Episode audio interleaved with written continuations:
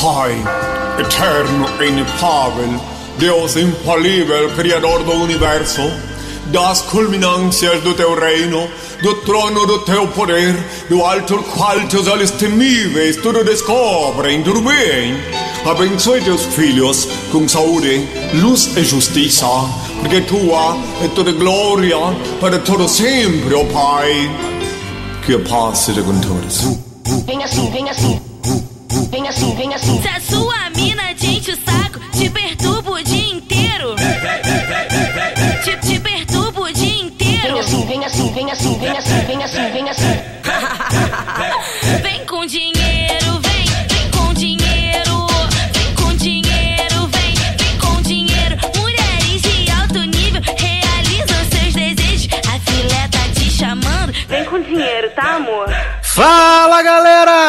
Galera! Sejam bem-vindos a mais uma edição do Logado Cast. Eu sou Edu Sasser e no programa de hoje nós vamos falar sobre os vencedores do SEG Awards.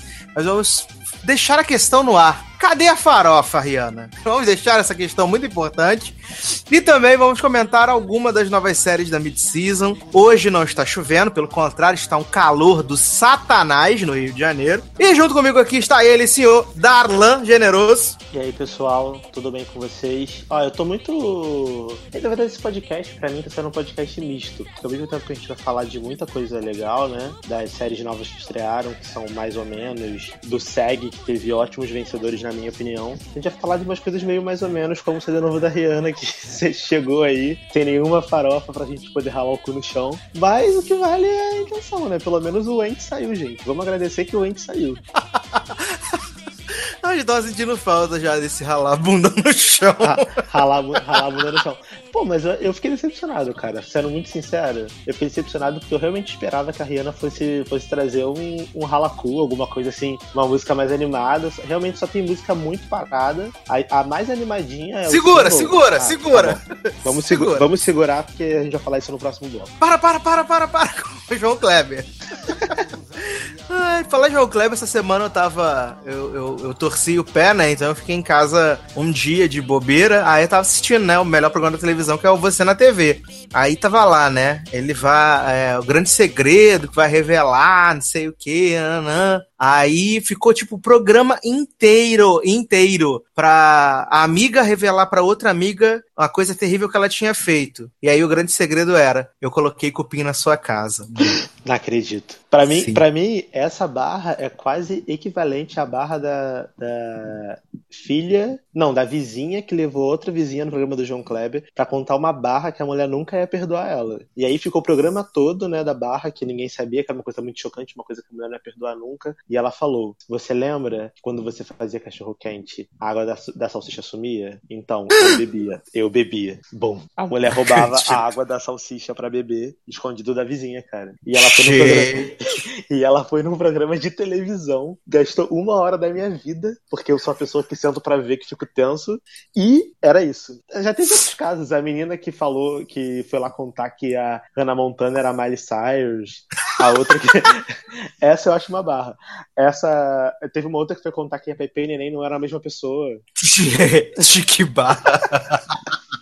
E teve um que... foi muito maravilhoso que eu não entendi. É, é, assim, era uma parada séria, mas eu não entendi que não faz o menor sentido. É um caso de, uma, de um filho que tinha desaparecido e aí o irmão tinha uma grande coisa para revelar, não sei o quê. Aí no final ele revelou que o irmão estava morto, mas ele não tinha contado pra mãe que o irmão estava morto. Não faz o menor sentido, gente. Não faz o menor sentido. Gente, é, muito, é muita barra de vida, sério. Esse programa, acho que a gente poderia fazer um programa inteiro só sobre as barras de vida do programa do João Kleber. Inclusive, é um, ótimo, é um ótimo tema de programa.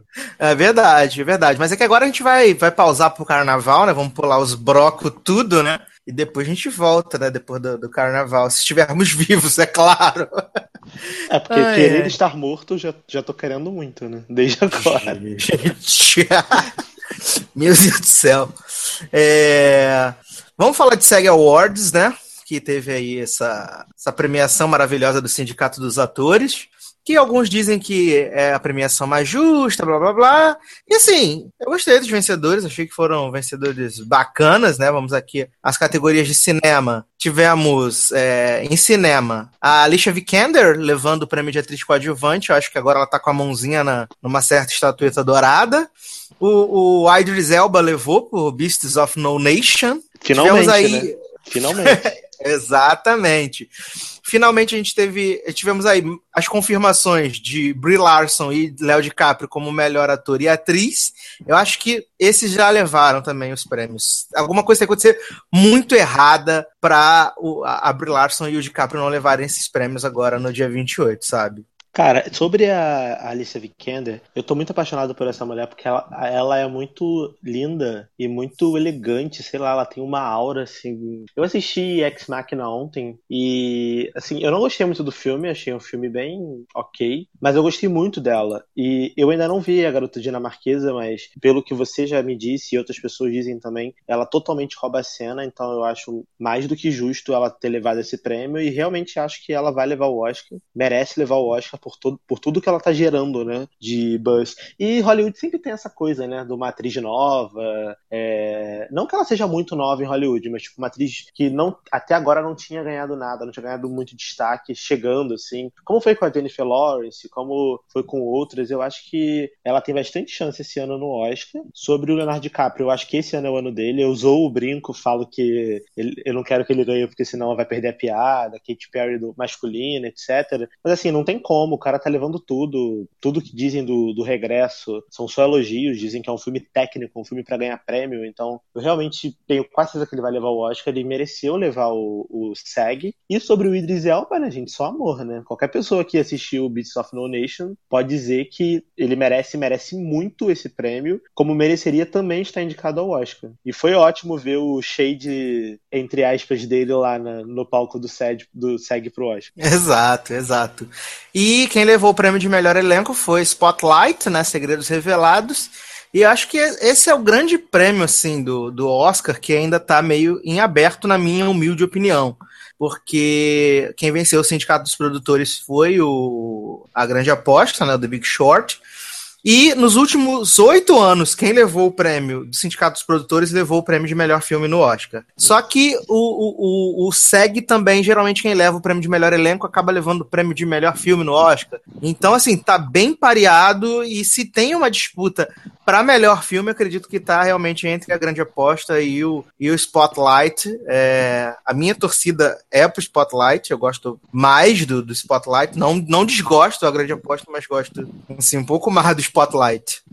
Então, eu, eu assisti os, o A Grande Aposta, eu adorei o filme, porque assim, eu sou. Pra quem não sabe, eu sou economista, tá? Bom. Eu, eu sei que não parece, que eu só falo coisa fútil aqui, mas eu sou economista. Então a aura do filme toda, aquele filme é feito para mim, sabe? Tudo que eles falam que ninguém entendeu, eu entendi, que eu trabalho com aquilo. Então, eu achei um filme muito bom, muito realista mesmo, sabe? As coisas que acontecem no mercado financeiro, que eles, que eles mostram de uma forma tão meio que, entre aspas, superficial, é, realmente acontecem. Então eu, eu gostei bastante do A Grande Aposta. E o filme tem um, um, carinho especial no meu coração por esse motivo. Mas o Spotlight, como filme, como obra de arte cinematográfica, na minha opinião, é muito melhor. Então eu acho que melhor filme merece o Spotlight. Mas por outro lado, eu acho o elenco do A Grande Aposta mais entrosado. Então no SEG, no meu bolão, eu votei no A Grande Aposta e me ferrei, né? Quem ganhou foi o Spotlight. Mas eu, mas eu votei no A Grande Aposta porque eu acho o elenco mais entrosado. Eu acho muito legal como, é, como funciona a dinâmica do filme, entendeu? Ai, ai.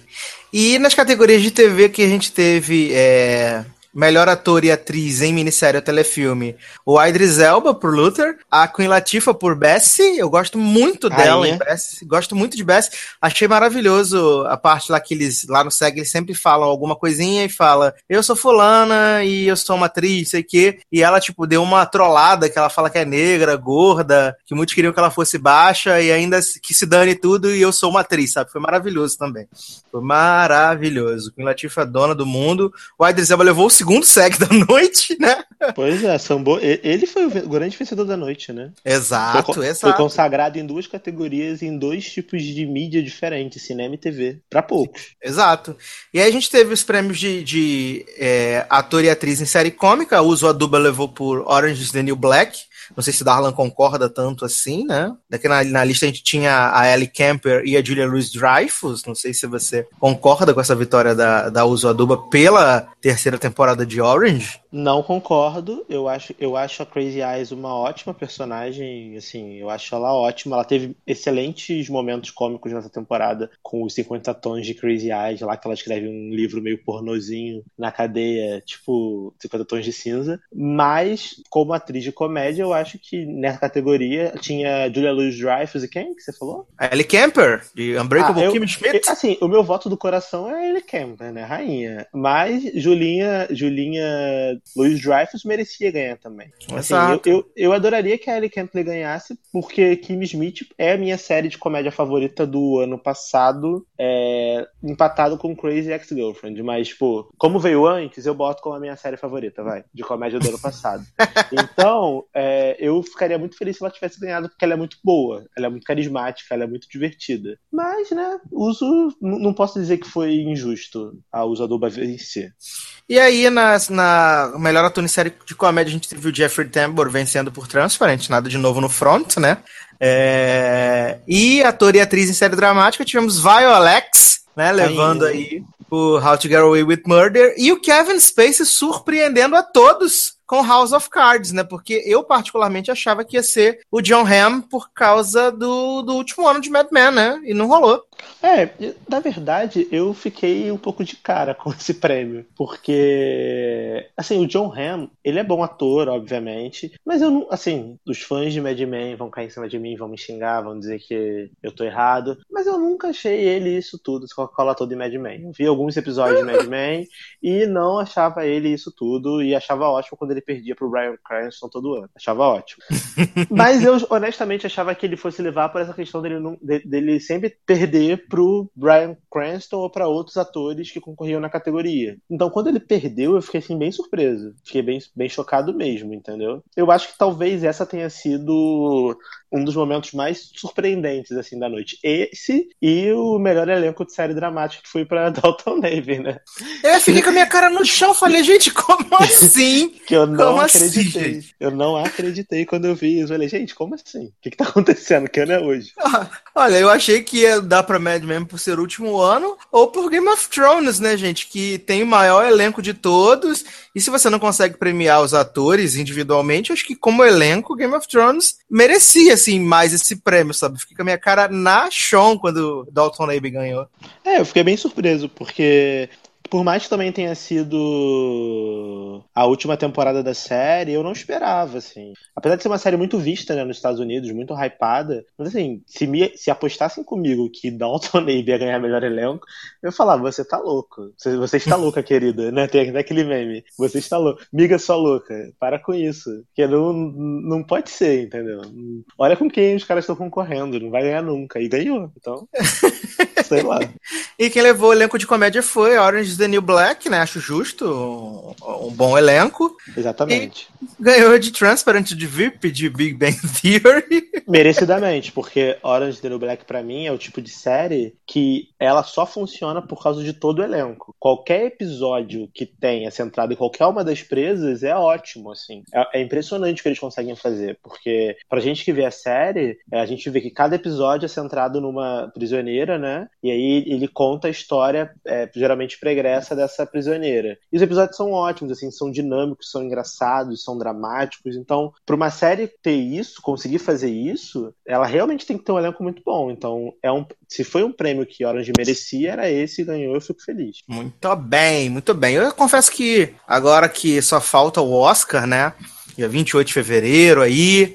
É, se eu não me engano, uma semana antes a gente vai ter o nosso, nosso podcast com as nossas apostas pro Oscar. Eu tô bem animado, essa é a verdade, para poder acho- a gente Eu comentar. acho que É, eu acho que esse vai ser um dos melhores Oscars em anos, porque todas as categorias que eu, pelo menos, estou torcendo, estou acompanhando, eu gosto de muita gente, assim, eu não consigo ver injustiças grandes nas categorias. Então, por exemplo, se você pegar uma categoria principal, você tem dois, três favoritos, sabe? Ou, ou não favoritos, duas, três pessoas que se ganhassem você ficaria feliz porque o cara realmente é bom. E pra Sim, mim, sim. Pra mim, né, eu, Darlan, pessoa física, eu, em muito tempo, não, não lembro de um Oscar que eu consiga assistir desse jeito, assim. Geralmente é uma pessoa que eu gosto muito e o resto eu não concordo com ninguém. E nesse isso não acontece. É, eu tive. Eu assisti o, o Trumbull, né? Que é o filme que o, que o menino Bryan Cranston. Bryan Cranston tá indicado.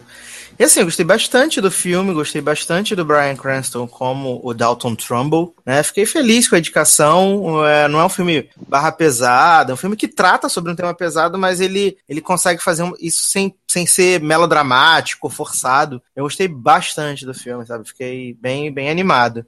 Em compensação, eu vi também o Joy, né? Que é o do. Do Jennifer- David da O. Jennifer Russell, né? Do David O. Russell com a Jennifer Lawrence, e o filme é pavoroso, assim, sabe? Que ele está É, morto, acho- né? É, acho que a academia finalmente caiu em si, ou não, que o David O. Russell é um enganador, coisa que muita gente já tinha percebido há um bom tempo. Eu não gosto dos filmes do David O. Russell. O que eu acho melhorzinho, assim, é o, o lado bom da vida, mas ainda assim eu não premiaria ele como aconteceu, sabe? É, cara, É, eu, eu, eu comprei o Lado Bom da Vida, né? Assisti, é um filme que eu gosto, mas eu ainda não consigo entender é, por que, que a Jennifer Lawrence ganhou o Oscar de melhor atriz por aquele filme. Eu gosto bastante do filme, de verdade, acho que ela tá bem boa, mas ela não tem nenhuma atuação incrível nesse filme. É uma atuação ok, ela é uma boa atriz fazendo um, uma mulher que é meio louca, mas, sabe, antes dela, várias pessoas já fizeram esse mesmo papel. Então, eu não, não sei. Deve ser fetiche. E- Os velhinhos vê a Jennifer Lawrence toda bonitona lá e deve ter fetiche, sei lá. E o Trapaça é o outro que eu acho Horroroso. horrível. Nossa, É, horroroso. detesto Trapaça com todas as minhas forças. Pois é. Vamos guardar o espetáculo pro Oscar para as próximas edições aí, que vai ter um podcast só pra gente falar sobre o Oscar. A gente também vai levantar esse questionamento do Oscar So White, que até agora a gente não falou. A gente vai deixar pra reunir com todo o nosso time de, de cinema pra gente ver se o Oscar realmente foi preconceituoso ou se realmente não existiam atuações de atores negros que merecessem uma indicação. Né? A polêmica vai permanecer, o assunto vai permanecer no podcast do Oscar, a gente vai levantar essa bola aí do Oscar So White. É, Darlan, Hum.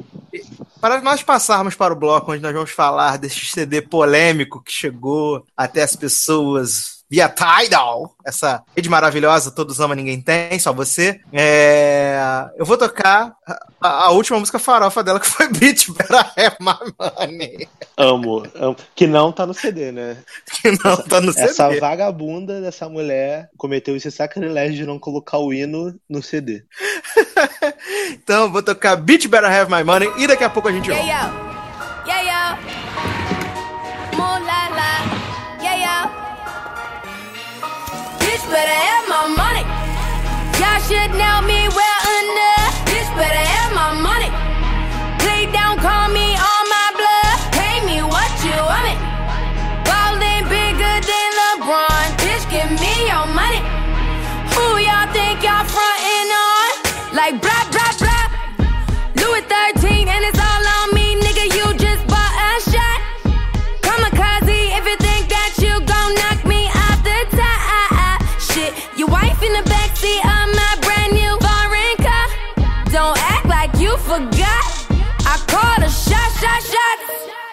Like blah, blah, blah. Pay me what you want me. Don't act like you forgot. Bitch, better have my money. Bitch, better have my money.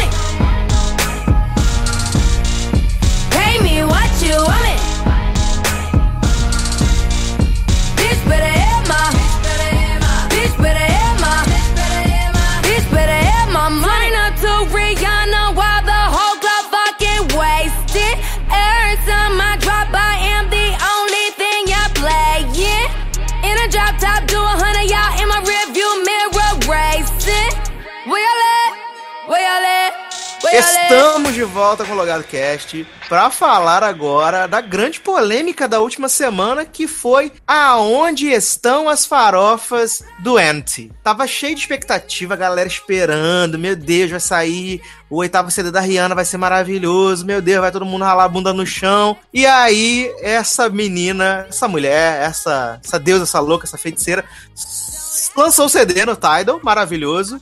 E, estranhamente, ela disponibilizou o CD grátis. Não sei se é porque ela espera o flop, não sei o que está acontecendo, mas pra maioria dos fãs de Rihanna, o CD é uma decepção. Darlan ouviu o CD. E o que, que você pode dizer sobre o Anti? Então, é, Antes de falar do, do Ant, né? A, a Bíblia, a Bíblia hipster da geração. é, Cara, assim, eu não entendi qual é o objetivo do CD, sendo muito sincero. Eu não entendi o conceito. As pessoas estavam comentando, eu tava vendo na internet, que o contexto da- do CD, o, o- o objetivo dela com o Ant é, tipo, é não fazer sucesso, sabe? Tipo, é ser anti-sucesso. Por isso que ela lançou o CD grátis, por isso que ela lançou no Tidal que ninguém assina, por isso que ela não lançou nenhuma farofa. Só que pra minha cabeça-. Só que na minha cabeça não faz sentido eu ter um CD, eu gastar dinheiro, gastar produção, ter um patrocinador enorme que nem a Samsung, fazer 800 milhões de vídeos no YouTube de 20 segundos e pra enganar meus fãs, pra lançar um CD que eu não quero que faça sucesso, entendeu? Então faz igual a Miley Cyrus, vai lá e bota pra download no SoundCloud. É isso aí. Se você não quer que faça sucesso, você faz igual a Miley Cyrus, sabe? Mas enfim, eu ouvi o CD, cara, e surpreendentemente eu gostei. Achei um bom CD. Achei um CD lento, assim, as músicas são bem paradas e, e densas, sabe? Bem dramáticas, sobre drogas, que é geralmente o que a Rihanna faz na vida, se drogar. E, Ela adora, né? E, é, e desilu- desilusão amorosa. Tem algumas, algumas músicas que eu gosto bastante, como Kiss It Better, Work, que é o single dela, que eu gosto bastante. Que por incrível que pareça é a mais animadinha, que é a dela com o Drake, que é tipo um reggaezinho. Lembra um pouco aquela. É, a mim lembra, tá? Não tô dizendo que a música é igual. Lembra aquela Man Down dela, que é meio reggaezinho? Ah, sim, que o Eu povo gosto- foi a loucura no Rock in Rio. Isso, eu gosto dessa, dessa vibe de reggaezinho da Rihanna quando ela pega essa vibe meio jamaica, meio, né, baseada e tal. É, gosto muito de um cover que ela fez de Same Old Mistakes. Esse, esse meio baseada foi o. Meio baseada. duplo sentido? Não, é com o sentido de maconheira mesmo. Não foi duplo, não. Não foi duplo, não. Foi sentido real mesmo. Sentido único, né? Isso, isso aí. Cara, assim, eu acho o CD um CD ok, sabe? Um CD bom. Um CD que eu ouviria várias vezes, como tô ouvindo. Corrigindo você, eu não tenho mais o Tidal, tá? Eu só fiquei com o Tidal durante dois meses porque eles me deram de graça. Quando acabou, eu cancelei aquela merda porque eu não tinha nada. Traiu o Não tinha movimento. Não tinha Wesley Safadão, não merece meu respeito. Então eu já, eu já corto logo, porque eu não sou obrigado. E aí voltei pro, pro meu Apple Music, pro meu Spotify, que eu tenho os dois, porque no Apple Music eu consigo ter as músicas de Crazy Ex-Girlfriend e outras músicas que eu não tenho no Spotify. E no Spotify eu tenho as músicas do Povão. Então eu faço a junção dos dois. E, e é isso, cara. Assim, não é um CD que me decepcionou, porque eu não tava esperando nada. É um CD que, na, na crítica, tá com uma nota relativamente boa. No, no Metacritic eu tô dando uma olhada, tá, tá com 71, que é uma nota até um pouco superior do que as outras notas dos CDs da Rihanna, que geralmente são menores do que isso. Então eu acho que tem tudo pra ser, talvez, pra crítica, o CD mais aclamado dela. Por ela ter se arriscado, tem várias nuances diferentes que ela não estava acostumada a trabalhar. Como eu te falei, tem essa música Same Old Mistakes, que é maravilhosa, sério. Acho que é uma das melhores músicas que eu ouvi esse ano, de tão boa que é. Eu gosto de verdade da música. Mas o CD é meio perdido. É meio que o, o, o Confident da Demi Lovato é pra você. Que no, no O que? ele- Metade bom, metade É. ruim? é que no, no início é legal, assim, e no final você não entende o que tá acontecendo. Sabe? Tipo, o CD vai mudando de, de ritmo, de jeito no meio do caminho. Pra mim, esse CD é bem isso. Talvez, com o tempo, eu ouvindo mais, eu me acostume mais com as músicas. Mas, assim, eu gosto de umas duas, três, mas não é um CD que eu ouço do início ao fim. Eu pulo as músicas, sabe? Entendi. Essa barra do Confident é maravilhosa. A primeira metade do CD é, é super de boa, você ouve tranquilão. Agora a segunda parte, meu amigo, tem que estar com muita vontade, né, gente? É, é, eu acho que é um CD. eu- a, a decepção maior de Doente é que foi um CD que demorou, sei lá, Uma vida. a idade da Gretchen pra ficar pronto, sabe? 85 anos já ficar pronto. E aí, todo mundo tava esperando uma parada. Seria da né? geração. Vai fazer o, né? tá- É o Confessions on a Dance Floor da geração, que é, né? Caralho, vai mudar, vai revolucionar a porra toda. Só Olha, eu confesso que eu esperava o 2020 Experience da Rihanna.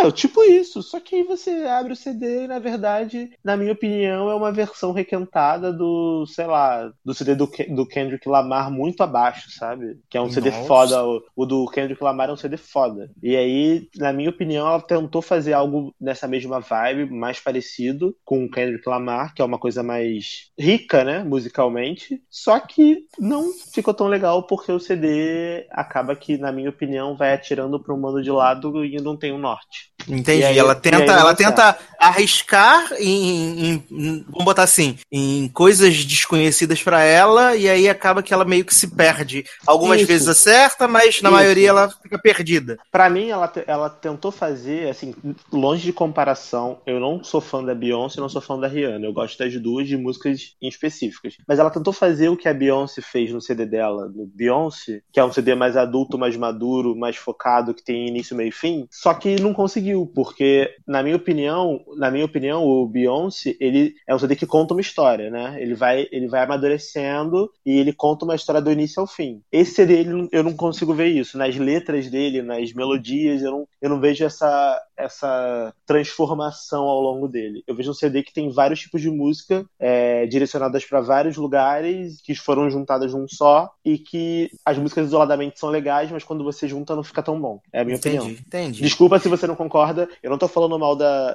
Você não? Se você é ouvinte, tá? Eu não tô falando. Eu não, falando- porque eu nem ouvi é, o CD.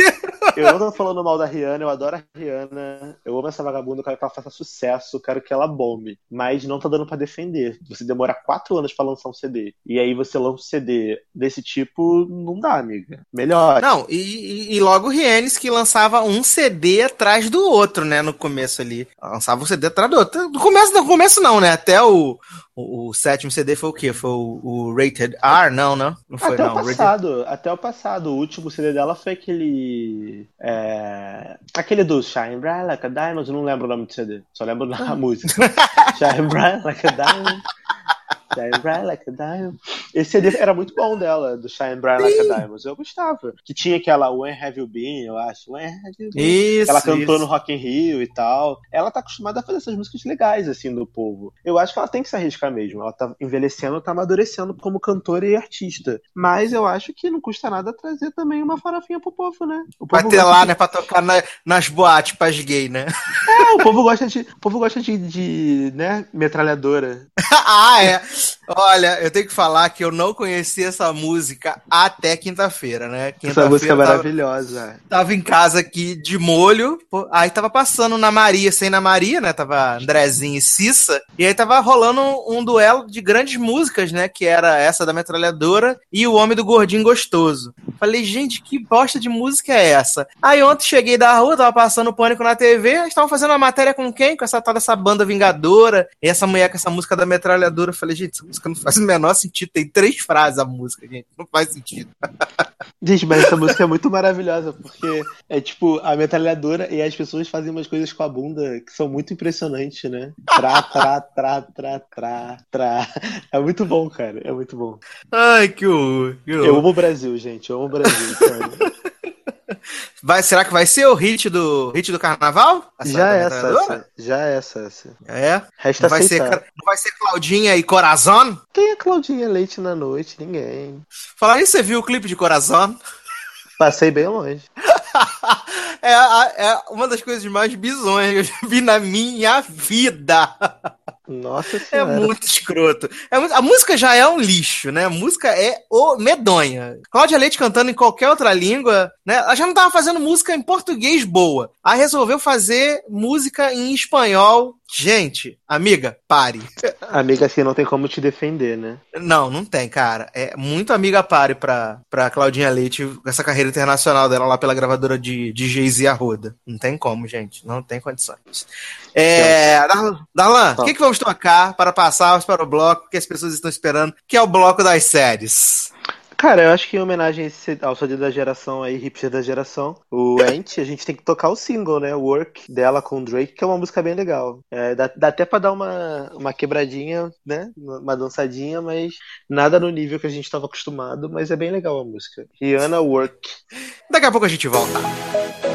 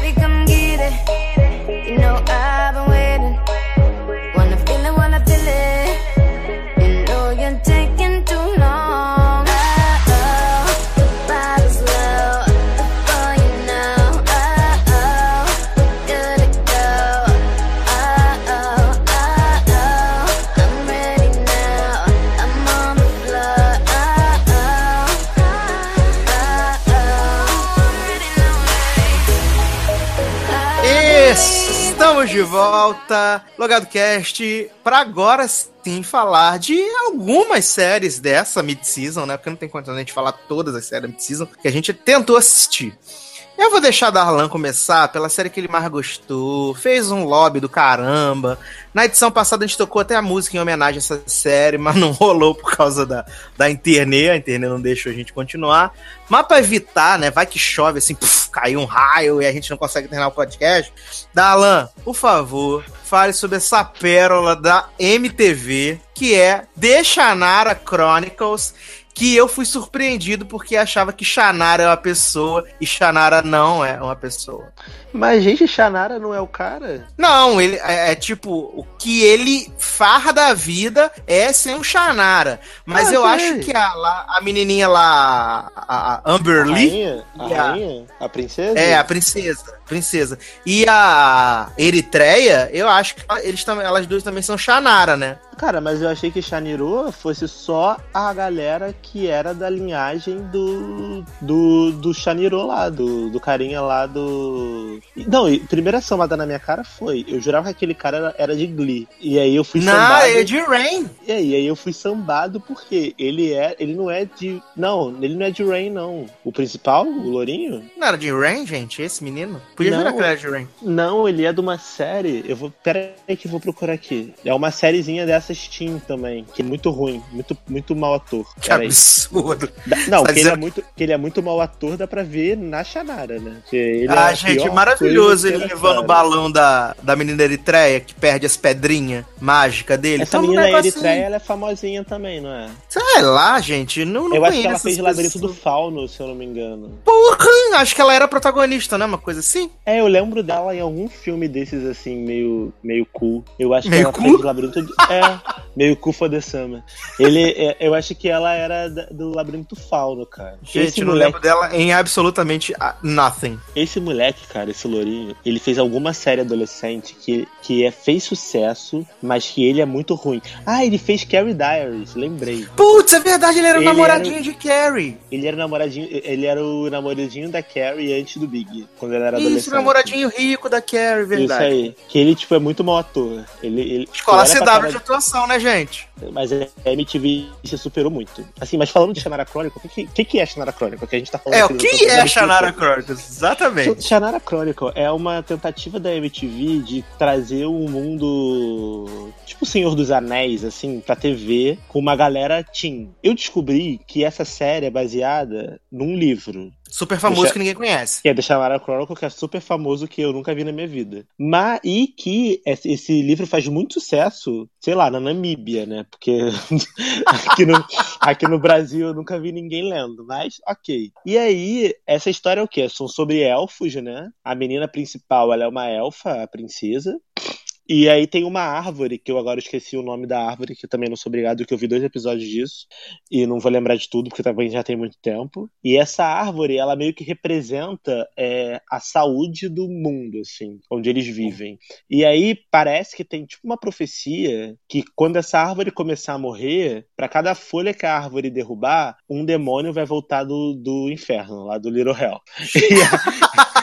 E Shade. E aí, e aí é, a árvore começa a morrer. Tipo, essa menina que é a elfa principal, ela, ela consegue sentir a árvore, sabe? Tipo, a árvore Ah, conversa sim. com ela. Ela tem árvore- várias visão, né? Vê matando namorada, né? É, ela é tipo a Raven das visões da Raven, só que ao invés dela, só que ao invés dela ter as visões de coisas importantes, ela fica vendo tipo ela matando o namorado, o mundo acabando, essas coisas assim. E aí, é, ela tem uma visão dela matando o namorado e aí como toda protagonista chata da- de qualquer série e filme, a piranha vai e foge, porque ela não quer Exato. matar o namorado. E aí ela foge, e aí tem o carinha do Arrow, o, o, o Is- Is- Slave, eu esqueci o É, nome o dele. Slade Arrow. Wilson, é o Manu É o Bennett. É, o, o Slade de Arrow, ele é tipo um carinha lá que é humano, mas tem tipo poderes, que ele é tipo mestre do Shannara, do Shaniro, que é o carinha lourinho que é mau ator que a gente falou desde o início. E a história é isso, é ele tentando encontrar essa menina que é tipo a escolhida, porque os demônios mataram todos os outros escolhidos que poderiam salvar a terra deles, e o Shannara com ele, e aí obviamente ela, ele, o Shannara e a menina vão ter tipo um romancezinho e tal. E aí é isso, e nesse meio tempo tem a outra menina lá que é ladra, que o pai, tipo, prostitui ela, e é isso aí, eu não vou ver mais. Não, e tem o, o interessante também é que a gente tem o, o Jonathan Rhys Meyer, se eu não me engano, alguma, Jonathan Rhys alguma coisa, que é o Gimli, né, no Senhor dos Anéis, ele fazia um anão e ali ele é o Ah, rei é. dos elfos, né, na verdade, série. verdade, verdade. Ele tá lá como... Tinha esquecido desse rei. plot, que ele, é o, que ele é o rei, né? Exato, ele é o rei. E tem tantas pessoas traindo ele, né? Aí a, a- a gente vê que a visão que a, que a menina lá, a princesa teve, a Amber Lee teve, é, na verdade foi a demônia que matou o namorado dela e depois a demônia virou no, ficou no corpo do cachorro, do gato, uma coisa assim, não foi?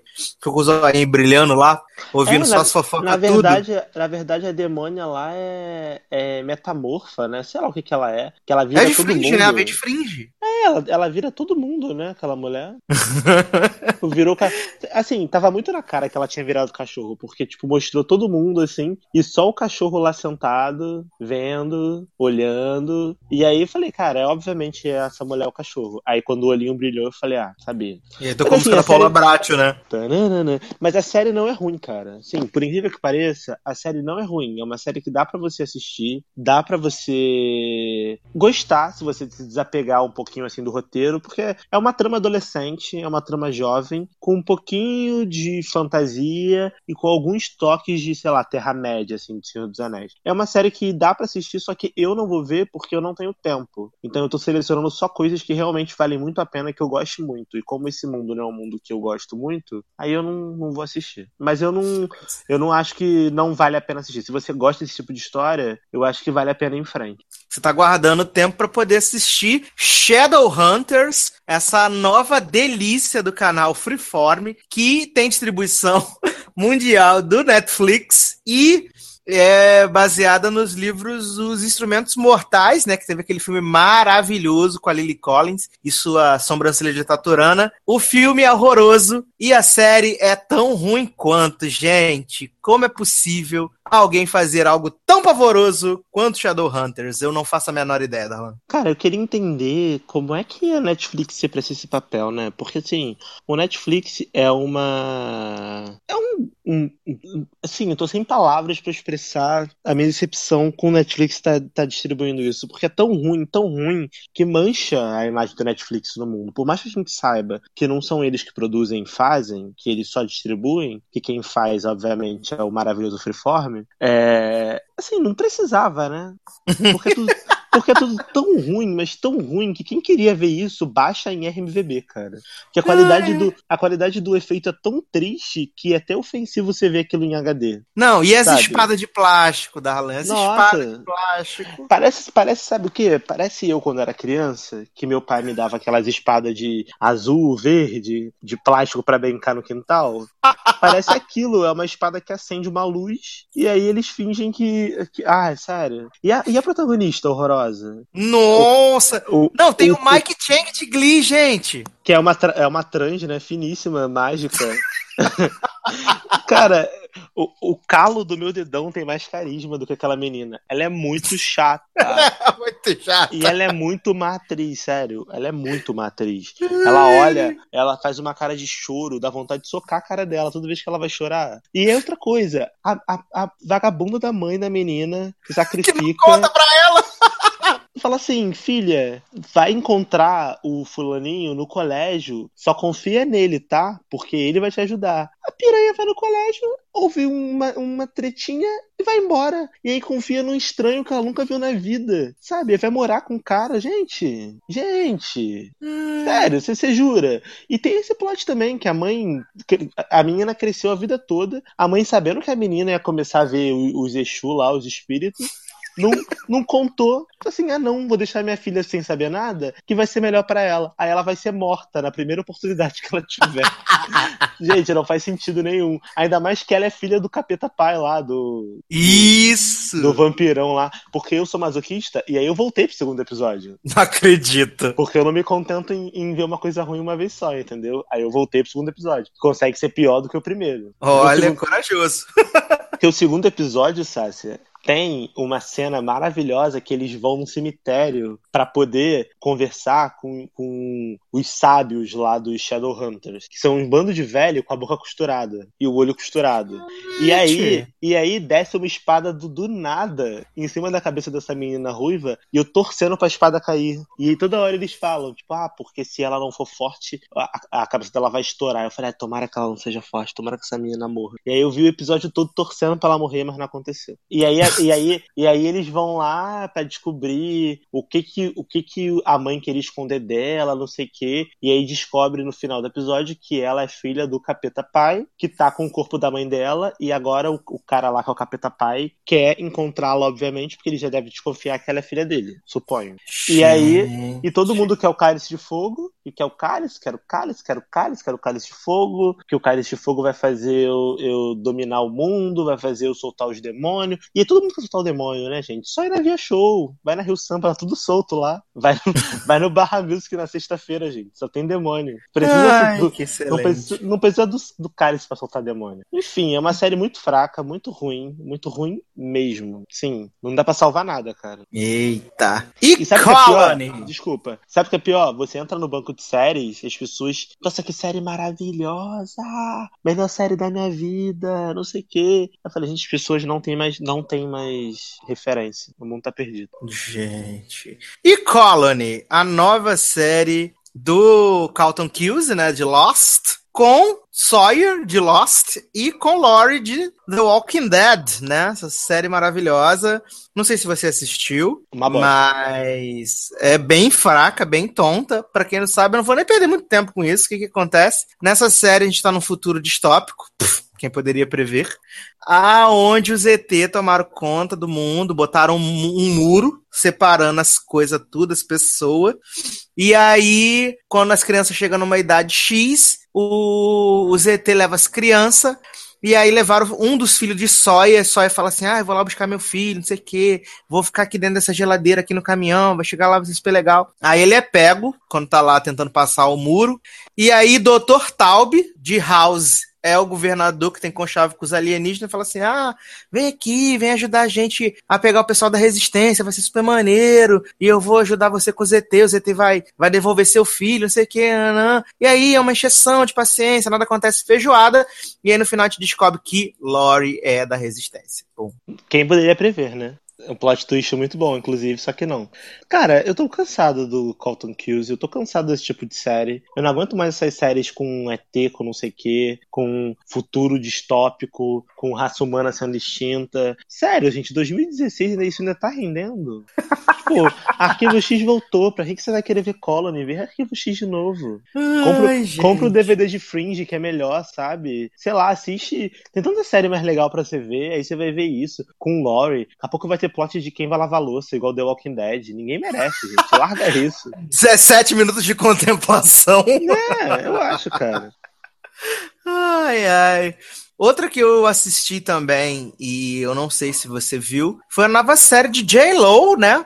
Produzida por ela e por Ryan Seacrest, que é Shades of Blue. Essa série maravilhosa que o pôster e o trailer é, é de uma série dos anos 90.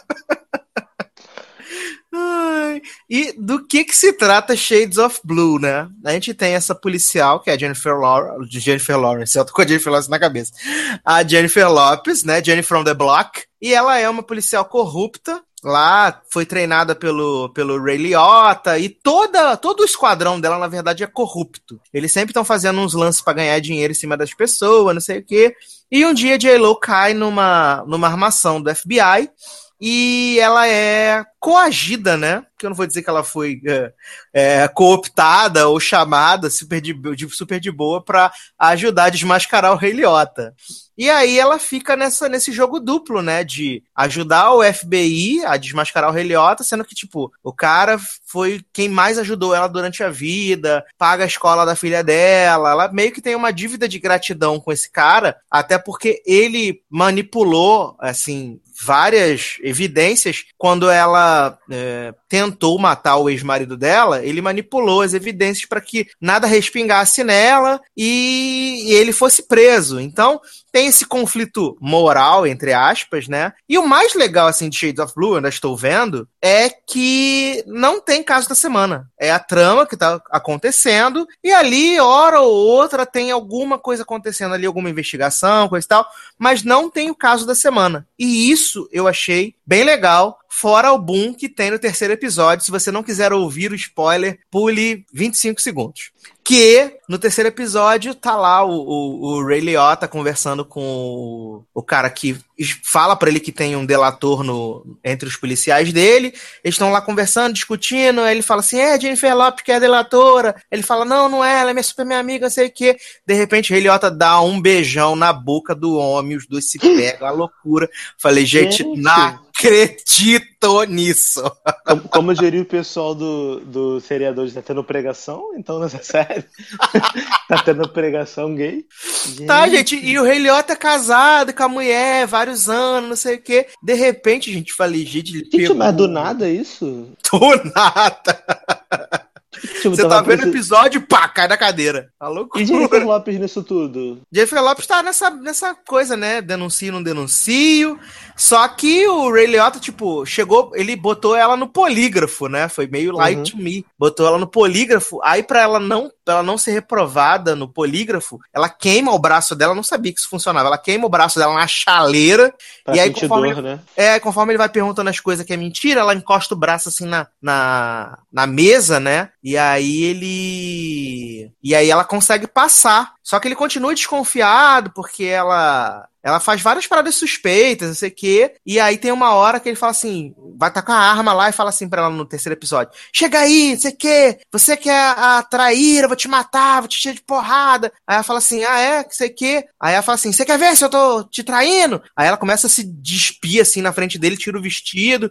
Aí é, ela, eu nunca tinha te traído, não sei o quê. Ia te entregar pra FBI, eu sou tua amiga, não sei o quê, fechamento. Aí na hora que ela vai tirar assim, o sutiã, ele fala assim: se veste! Se veste! Se E cobre, aí- Alzira? Alzira, se cobre? e Tira a aí, as- quando a câmera vira, a gente vê que o, o- ela tava com uma escuta dentro do sutiã. Quase que ele descobre, assim. Falei, gente, que loucura. Então tá boa a série, né? Tá, tá animada, assim. Não, não é, meu Deus, que série maravilhosa. Mas, assim, passa o tempo. Passa o tempo. Acho que isso é o mais importante hoje em dia. É, sabe? eu vou, eu vou continuar com Shades, só que, assim, eu vou esperar um pouquinho, porque eu tô com muita coisa pra ver agora, né? Não é minha prioridade de série pra ver. Eu vi o piloto, gostei bastante. Na verdade, adorei o piloto, mas aí eu, eu já tô baixando os outros, estando organizado no meu HD. Quando eu tiver um tempo, eu vou fazer uma maratoninha, porque eu acho que vale a pena. É uma série que me surpreendeu bastante, sabia? Eu não tava esperando nada quando eu, quando eu assisti o piloto, mas eu achei uma trama bem legal. E achei bem corajosa essa, essa, esse plot de botar a Jennifer Lopes como uma Corrupta. policial corrupta, sabe? Achei bem, bem, bem legal isso, bem diferente. Gostei. Sim, sim. Então, assim, é, para quem tá com tempo, acho que é legal ver a- o Shades of Blue, né? Essa série maravilhosa da NBC. Eu não sei se Darlan assistiu é, alguma dessas próximas comédias que eu vou falar aqui rapidinho, que uma é Angel from Hell, né? Que é a nova série da Sue Sylvester. Aonde ela está sendo a Sue Sylvester, só que dessa vez ela é um anjo, né? E por mais que eu goste da Jane Lynch, é, por mais que eu tenha achado o piloto simpático, eu não tive forças pra assistir mais do que um episódio de Angel from Hell. O pessoal tá assistindo os outros episódios, falou, ah, é legal, não sei o que, tá bem bacana, a dinâmica dela com a, com a Meg Lawson, que é a, a protegida dela, funciona legal, tereréu. Mas sabe, hum, não comprei, não gostei, sei lá, achei não chata, mas mediana, sabe? Uma série que de comédia que não faz tanto rir assim. Então isso às vezes é um problema. É, mas pelo menos o Angel from Hell não é ofensiva como Andy Tribeca do, da TBS. Que é produzida pela, pelo Steve Carell e a esposa dele, e que é meio uma sátira a todas essas séries policiais, inclusive a abertura, os cartazes, mas que, tipo, é muito, muito ruim. Um texto muito ruim, nada funciona, nada tem graça. E a série é tão boa que a TBS passou todos os 10 episódios da primeira temporada de uma vez. Bum! Passou a televisão. e já vai começar a segunda temporada, sabe? É bem, bem, bem ruim. E pra completar esse combo das comédias, tem Teachers, do TV Land, que é, ó, uma preciosidade em matéria de comédia ruim, cara.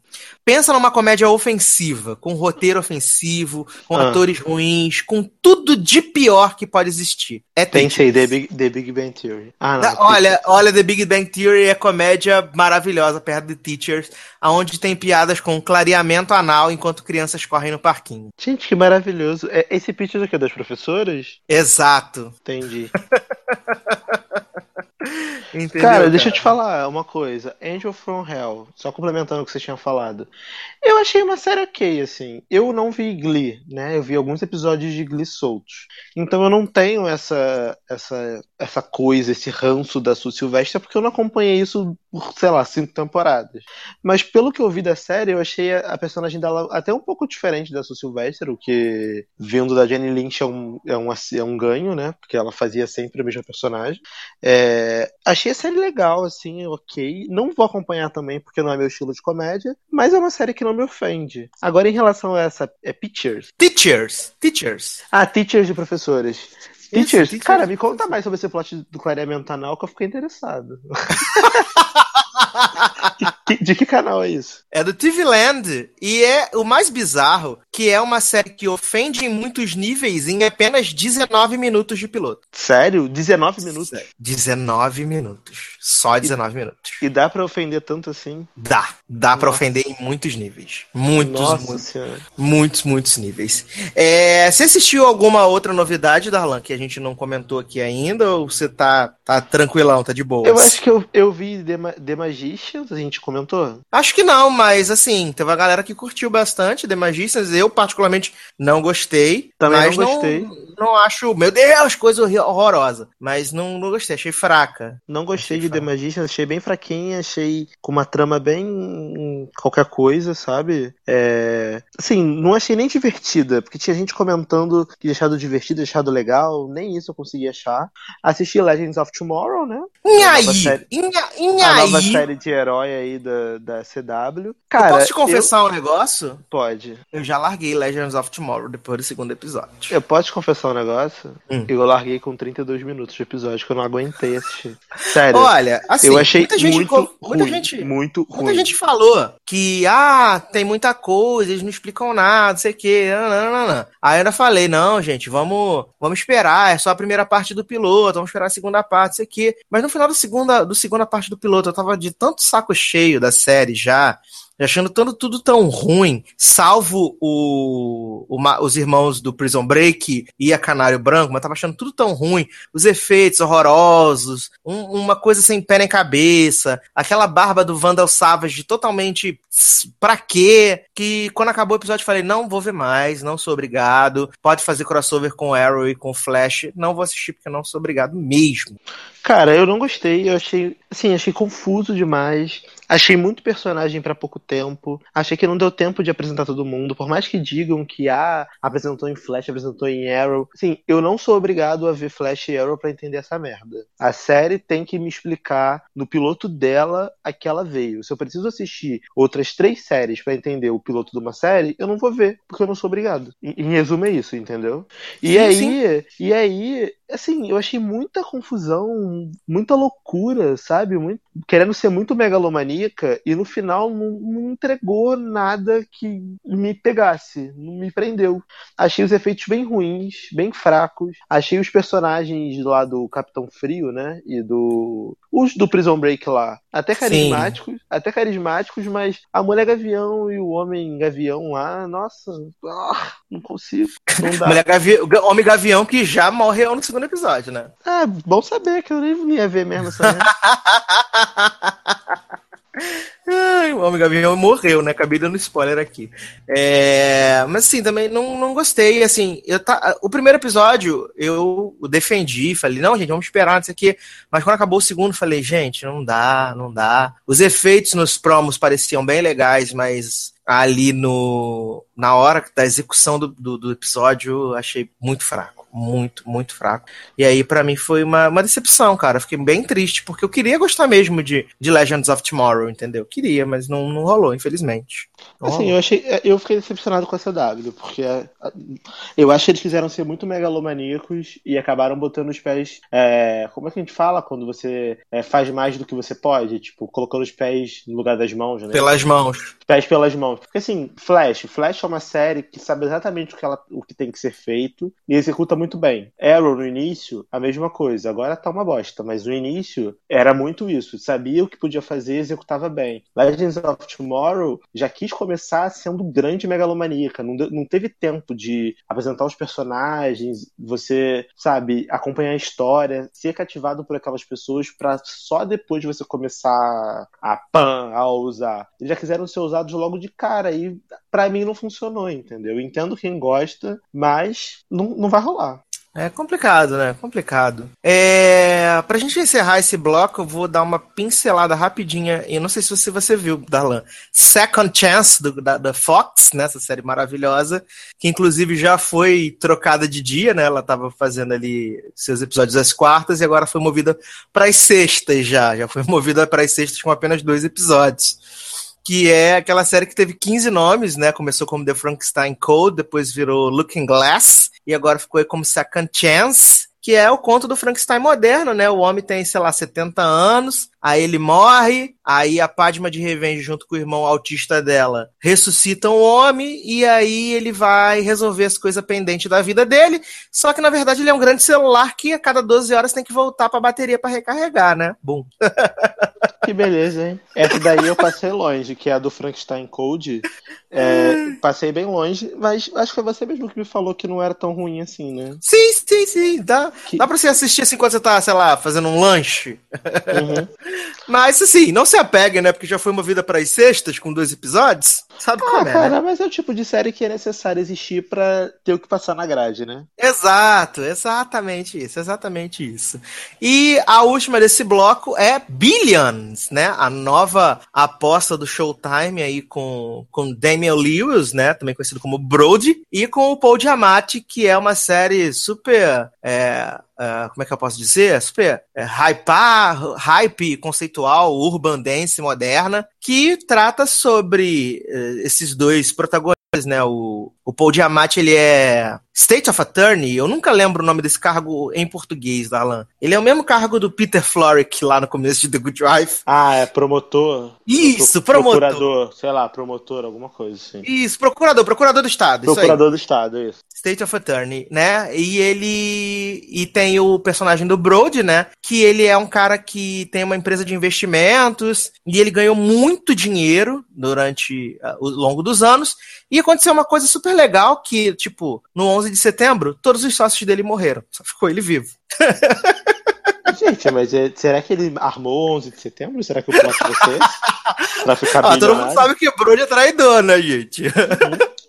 E aí, o que, que acontece? É, o Paul Diamante, ele, a princípio, ele, ele recebe várias informações de que o Brody consegue informações privilegiadas para poder investir na, na bolsa, comprar ações determinadas, não sei o que, não, não. Só que ele tem medo de comprar uma briga com, com o cara, porque o cara é super poderoso, super milionário, e ele tem o fato de que a mulher do Paul Diamante é tipo uma. Ela é psicóloga da empresa do, do Brody. E ela, tipo, fodona. Ela ganha, tipo, três vezes mais que o Paul Diamante. E ainda tem o grande plot twist, né? Que o Paul Diamante, ele é submisso. Tem o plot 50 tons de cinza. E a mulher dele, tem a cena no piloto, a mulher dele mija nele. Bom. Gente, e aí assim? toca Love Me Like I Do. Gente, mas como assim? Mija nele do nada? É, Vai tá tendo os, plot, os plot girls? É, não, ela tá, tipo, pisando nele com a com um sapatinho, sapato fino, apaga um cigarro nele e aí depois ela mija nele. É maravilhoso, maravilhoso. E aí, Maravilha. o piloto de Billions tem 59 minutos e vai acontecendo nada, nada, nada, nada, nada. E aí, nos 10 minutos finais, acontece algumas coisas e você entende que todo aquele piloto que aconteceu foi só para justificar que o Brody ia comprar uma casa de 69 milhões de dólares e aí o Paul Diamante ia ter um motivo para investigar ele. Hum, só entendi. Então, Entendeu? na verdade, poderia, poderia ter mostrado, sei lá, um, um previously que nunca existiu, tipo, é, Brody comprou uma casa de 109 milhões. Veja o que aconteceu depois. Aí poderia começar o segundo episódio. Em resumo, é isso. Sim! E aí tem a grande cena que todo mundo ficou falando: Meu Deus, aparece a piroca do Blood, ai que maravilha, não sei o quê. Gente, apenas parem, que não tem condições. Não tem condições, não tem condições. É assim, eu queria muito gostar de Billion, sabe? Mas é, não rolou. Não bateu a química, como aquela música maravilhosa. E olha, te olha, paqueiro, paqueirei. Aí né? então, bateu a química. Maravilhosa essa música. Mas não rolou. Assim, o que eu mais gostei do piloto de Billions foi que tem a, a Maylin Akerman, né? A, a Trophy Wife, ela tá no elenco da série, ela é a mulher do Brody. E aí tem uma cena lá que ele tá. Que assim, apesar dele parecer é, receber as informações privilegiadas, fazer negócios escusos ele, tipo, ele patrocina toda a educação dos sócios dele que morreram, dos filhos dos sócios que morreram no 11 de setembro. Então ele paga a faculdade, paga o colégio, essas coisas assim. Ele ajuda realmente as famílias. E aí tem uma mulher que fala assim: ah, porque você tinha que estar naquele avião, você não tava, você não morreu, não sei o quê, você é um puto. E aí quando acaba a reunião, a Amelia Erkman chega lá na, nessa mulher e fala assim: ah, oi, tudo bem, amiga, sei que é, você ficou meio chateada lá, né, mas a vida é assim, uns morrem, outros vivem, não sei o quê. E se você falar com meu marido assim, de novo, eu vou te mandar pra cova rasa mais perto da sua casa, tá, amiga? Super te amo, mas eu mato você. E rindo, assim, maravilhosa. Nossa, achei o ponto alto do episódio. É, achei o ponto alto do episódio. Aí a mulher ainda fala assim: Você tá me ameaçando? E a Melie que ri na cara dela e fala: Tô, vai fazer o quê? que mulher maravilhosa, já gostei dela. Ah, mas fora isso, é uma PNCzice sem fundo, assim, Billions. É, achei que você fosse ser o público-alvo dela, né? Não sei, quem sabe você, você, dá uma, você sabe você dá uma olhada e curte, né? Não, eu vou, eu vou agora com esses plots crocantes de mijada na, nos outros e pessoas desaforadas, eu acho que eu vou até baixar o piloto, porque vale a pena, né? Você, pelo menos, pelo menos se a série for ruim, você vendeu ela muito bem, porque eu fiquei interessado em assistir. Ai, ai. Darlan, antes da gente ir pro último bloco desse podcast, o que, que nós vamos tocar para a galera? Ah, eu acho que como a gente tocou Shaniro na outra e Shaniro não veio, a gente podia tocar Shaniro nessa, né? Já que Shaniro aconteceu. Eu acho que Chaneirões. Chaneirões. Não, vamos repetir música, não. Já tocou Chaneirões. Vamos tocar metralhadora. A, a música da metralhadora. Por favor. Bom, A música da então vamos, metralhadora. tocar, vamos tocar então Banda Vingadora e daqui a pouco a gente volta. Vai, violino, mostra seu poder. Vai chama, vai. Vingadora. Paredão zangado, grave tá batendo, médio tá no talo, corneta tá doendo. Pega a metralhadora. Tra, tra, tra, tra, tra. As que comandam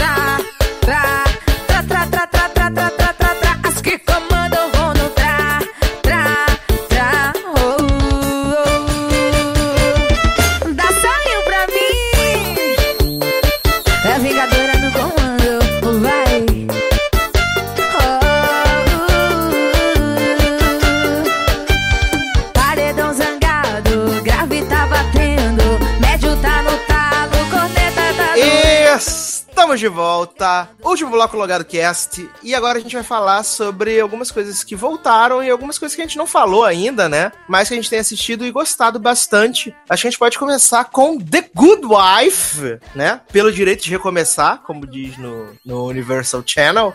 Que, na minha opinião, até que tá com uns plots legais e outros nem tanto, né? A gente assistiu aí alguns A gente assistiu até a pausa do final do ano, voltou. E pra mim teve um dos episódios mais bacanas da, da, da temporada, que foi o Iowa, que a gente conseguiu entender um pouco como é que funciona essa dinâmica da eleição americana. E também tivemos a Licinha Bad Vibe, só ouvindo música triste, dando shade em, em menino. Oh meu Deus, menino. Eli? Meu Deus, Eli Gold, né? E será que essa é a última temporada? Porque Julianinha, né? Ou Julianas, foi lá nos negócios e falou assim: gente, é, a partir de abril vocês vão ficar sem me ver, vou ficar um tempo desaparecida aí, não sei o quê. Então se preparem que vai, vai ser tenso, né? E até porque o- os King, né, que são os criadores e showrunners da série, estão produzindo uma nova série pra CBS e já falaram que não vão mais é, estar à frente de The Good Wife e que a história que eles queriam contar se encerra na sétima temporada. Pois Só é. que a CBS quer dar meio uma forçada de barra e levar pra oitava temporada. E vale dizer que The Good Wife não tem uma grande audiência e nem pra prêmios está sendo mais tão indicada. Então, até onde isso é interessante? E eu acho realmente que, que meio que tá esgotada essa, essa trama do The Good Wife, né? Até porque é, chegamos aí a um ponto onde ah, o plot é ai, a Alicia pode voltar para, para a Agos Lockhart Lee, sabe? É correr atrás do rabo. Cara, assim, eu, diferente da maioria das pessoas que estão assistindo essa temporada, eu tô gostando da história, porque, assim, The Good Wife pra mim, cara, até quando não acontece nada é, é bom, assim. Eu não consigo achar a série chata porque eu sou muito apegado aos personagens, então qualquer coisa que aconteça, eu meio que me divirto. Só que eu concordo que a série meio que tá rodando em círculos, principalmente nesse plot da Agus Lockhart não sei o quê, da Alicia e da sócia dela agora, e aí antes era a Alicia e o Carrie, aí, aí fica trocando e fica indo, aí agora eles vão, é, provavelmente elas podem voltar pra trabalhar com a Diane, aí fica nesse vai não volta, chove não molha, que já deu, entendeu? Mas eu gosto bastante da trama da Alicia gótica, né? Que descobriu, descobriu que o que o Eli, suave. é, descobriu que o Eli era uma falciane que apagou a mensagem de voz do Will na segunda temporada. Ele E acabou que com a, com a- com a felicidade dela. acabou com a felicidade dela e agora que o Will morreu, né, na quinta temporada, se você não assistiu The Good Wife, sorry, spoiler. É, ela não tem mais oportunidade de ficar com o homem da vida dela, né, que era o Will. E aí ela tá com ódio mortal do Eli, aí virou gótica suave, com óculos escuros e ouvindo músicas depressivas durante a campanha do marido. Então tá, eu achei bem legal esse episódio da campanha, principalmente o episódio em que ele perde, né? Foi ótimo, que deu para mostrar bem essa questão de como é que funciona as eleições americanas, esse plot, né, de que você tem que juntar pessoas, um, grupos pequenos de pessoas, sem esses grupos pequenos você não consegue se eleger. É, é, é muito bizarro isso, é. né, Dalan? Essa coisa de tipo 29 pessoas decidem quem vai poder ser elegível ou não, isso é muito bizarro. Cara, é muito bizarro por quê? Porque é muito diferente da nossa realidade, né?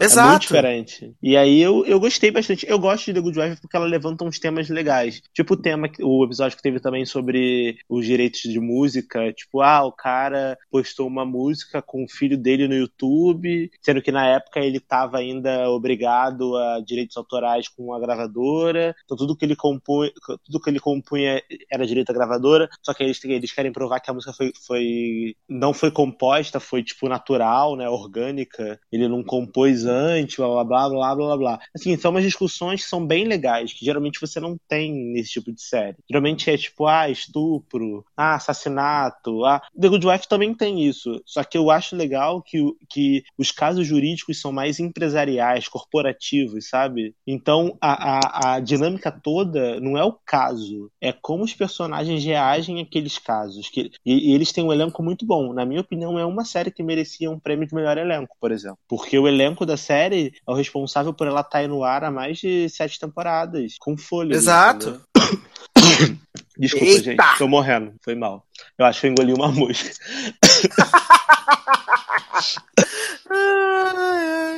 Barra Ai, de vida.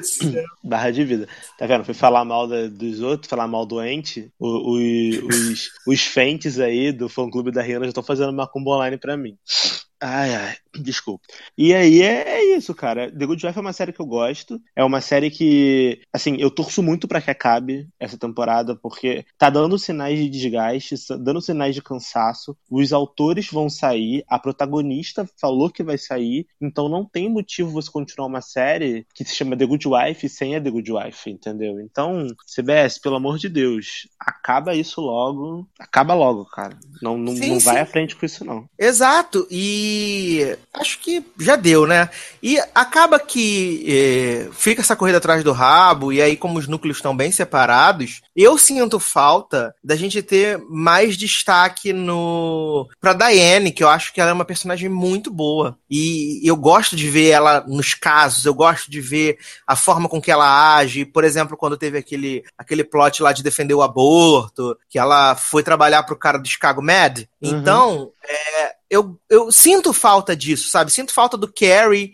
Assim, eles tiveram lá aquele plotzinho com a, com a Mônica, né? Advogada negra, tereréu. Mas, sabe, eu sinto realmente falta de mais destaque, de mais casos. A gente teve a Wilhelmina Slater, né, fazendo uma, uma participação aí na série também como parzinho romântico do Eli. Eu confesso que eu achei que fosse engrenar um pouco mais e não, não aconteceu. É, o que, que você tá achando da, da Luca, né, que é a nova parceira de Julianais? Você gostou? Eu gosto dela. É a nova Kalinda, né? Nova Kalinda, é, né? Ela claramente é a nova Kalinda, com um pouquinho mais de, de mais engraçaralhazinha, assim, porque a Kalinda era meio fechada e ela não usa tanto couro, tanta bota, mas é, claramente é uma personagem feita para ser uma amiga da, da Alicia, né? Já que Juliana Marguilis e a, a Kalinda não se davam, né? É, só não pode ofuscar a Juliana, senão ela perde a cabeça, é, né? senão perde a cabeça.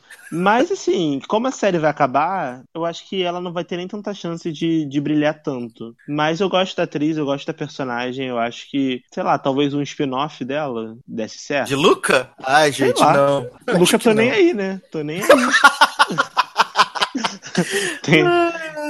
Gente, não, para, para, para com isso. É... Apenas não, vamos... né, CBS? Apenas, apenas amiga, pare. Não, apenas não. Eu veria um e... spin-off, sabe de quem? De da quem? mãe do Peter e o velho do escritório. Aquele velho Gente, verdade, né? Esse romance geriátrico. Eu acho que daria uma série maravilhosa, já pensou? Não, e aquele episódio do, do que, que descobre que, tá que o David, David Lee tava botando dinheiro na, na conta do velho e falando que a dinheiro era dele. Não, aí a, e aí a Jack acha que ele tá com esclerose, aí fala, tipo, ah, coitado, ele não lembra. Eu quero, inter- Ah, eu quero maravilhoso. internar ele, eu quero não sei o quê. Aí depois no final ela descobre que ele tá falando a verdade, mó barra. Ah, muito bom. Assim, eu gosto bastante de The Good Wife, não me arrependo nem um pouco de ter feito a maratona, mas eu confesso que eu, eu, eu vou ficar feliz se a CBS anunciar daqui a algumas semanas que é, que é a temporada final, ou que, sim, estourando muito, a gente vai ter uma oitava temporada com, sei lá, 10 episódios, sabe? Acho que Cara, estaria... eu acho, que, eu acho que seria honroso com a, com a série se a CBS cancelasse, que assim, é uma série que nunca teve um, um momento ruim. Tirando aquela temporada do Marido da Kalinda, que, era, que foi horrível aquele plot. mas, assim, Nossa! Mas assim, você. A temporada daquela, daquele plot ainda não foi horrível, foi ok, sabe? Tiveram Sim. outras histórias legais. É uma, tempo, é uma série que pode se orgulhar de que durante todo, toda a sua exibição foi uma série boa, o que é muito difícil. Muito difícil de você achar. Então eu acho que a CBS deveria ficar feliz, cancelar logo, entendeu? Bota tudo no Netflix, faz um box comemorativo com as sete temporadas e bota pra vender. Já tá no Syndication mesmo. Então, Sim. sabe? segue em frente, cara. Segue em frente porque ficar se apegando a, a coisa antiga não dá, não. Não, e sim, é melhor terminar uma série bem do que você ficar esticando tanto ela que depois as pessoas acabam não se importando, sabe? Isso é muito ruim. Então acho que se encerrar The Good Wife ou der uma, uma temporada final com poucos episódios, vai ser o ideal. Até porque nessa, nessa temporada você não falou, né, de Danny Duquette. E é verdade, teve Danny Duquette, né? Danny Duquette, foi- como esse investigador aí muito louco, muito misterioso, Que dá porrada nos outros, que todo mundo achou que ia ser o peguete de Alicia, só que não, né? dá tapa na cara, né? E beijo na boca da Alice.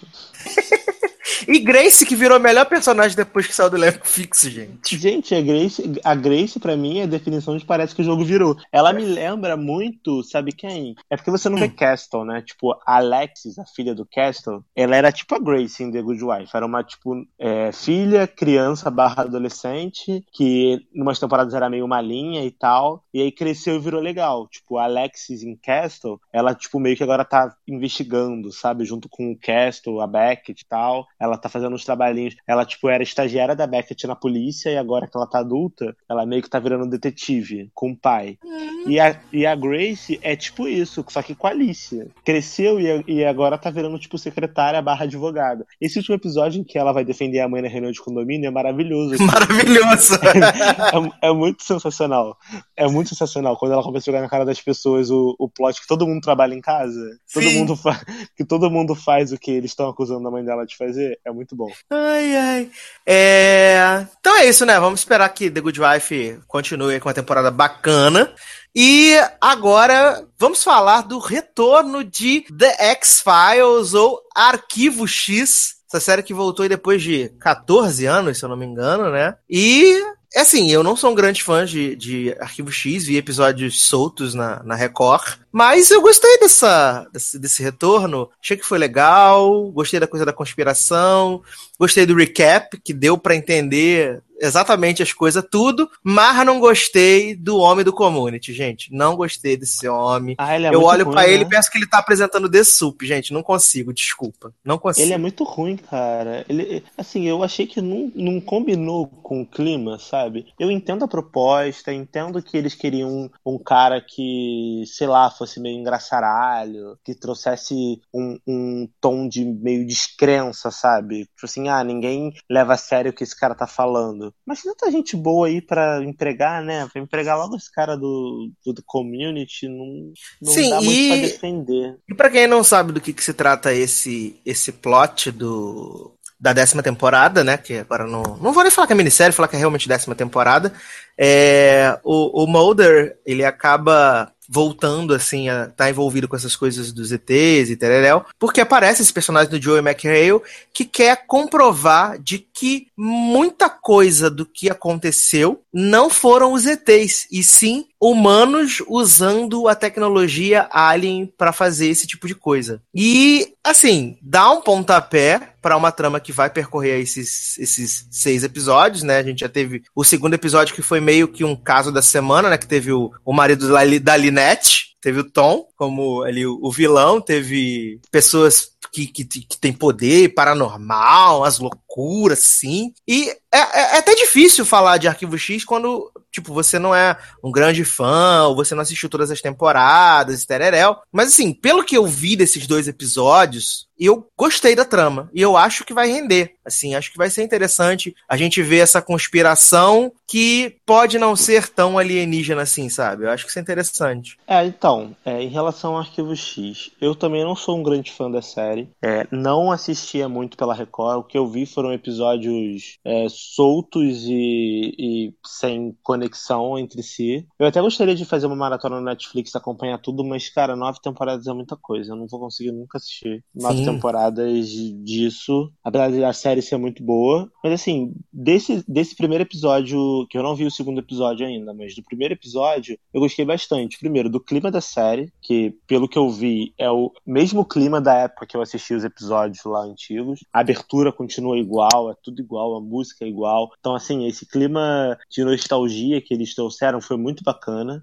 A trama do, de você tentar é, fazer mesmo o jogo virar, né? Porque antes eles tentavam provar que a, os alienígenas eram reais, né? E que tudo que aconteceu eram fenômenos gerados por esses alienígenas. E aí agora eles querem provar que na verdade não, que os alienígenas eram reais, mas que muitas das coisas que eles achavam que eram dos alienígenas foram os próprios humanos que fizeram utilizando a tecnologia alienígena. Então isso foi uma sacada muito boa, na minha opinião, porque você meio que dá um, um, uma virada na história, dá um, um ânimo novo pra série de você tentar explorar novos caminhos, né? Dá pra você explorar muita coisa se você parar pra pensar com esse novo plot. Exato. Então por isso que talvez eu acho que esses seis episódios não vão ser os últimos, cara. E do jeito que a Fox tá mercenária, é bem capaz de eles quererem renovar isso daí pra uma temporada de, de 12 na, no próximo ano, ou fazer essas temporadas mais curtinhas de seis, igual a série britânica. Fazer seis episódios. É, assim. Seis episódios a... de uma hora, todo mundo vai ver. A audiência dos dois primeiros episódios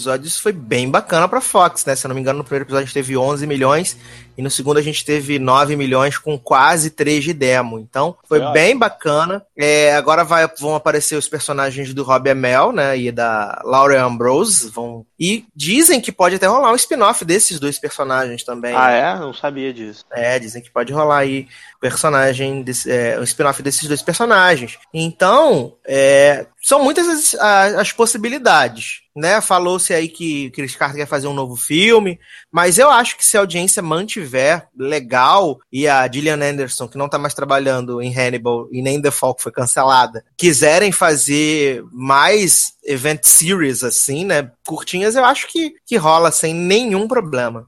Assim, eu acho que é uma série que, independente de quem for. É... Se, é, desculpa, independente de, se, de que se for. É... Tô tipo Inês Brasil, né? Se esse mundo existe, graças a Deus, porque existe. é o sono, né? É o sono não, que faz não isso. Não é isso, é que eu tô pensando tão rápido que eu não tô conseguindo expressar o que eu tô pensando. Assim, independente se a série for continuar ou não, com, ou com o, o Mulder e a Scully, ou com, com o Robbie Amell e a outra mulherzinha lá, eu acho que vai ter público para assistir. Vai ter público para assistir e a série vai fazer sucesso porque a galera sente falta de um sci-fizão desses, entendeu? E Verdade. assim, eu fiquei feliz de, de, ver Arquivo X de volta porque eu, eu era muito fã de Fringe, né? Fringe uhum. é a série da minha época. Arquivo X é da época da minha mãe e do meu pai. É bem mais antigo. Fringe é a série da minha época. Foi a minha época de sci-fi. Então, ver uma série como Arquivo X voltando e eu conseguir ver é, quanto o Fringe é, utilizou de alguns elementos de Arquivo X e homenageou em muitos momentos Arquivo X,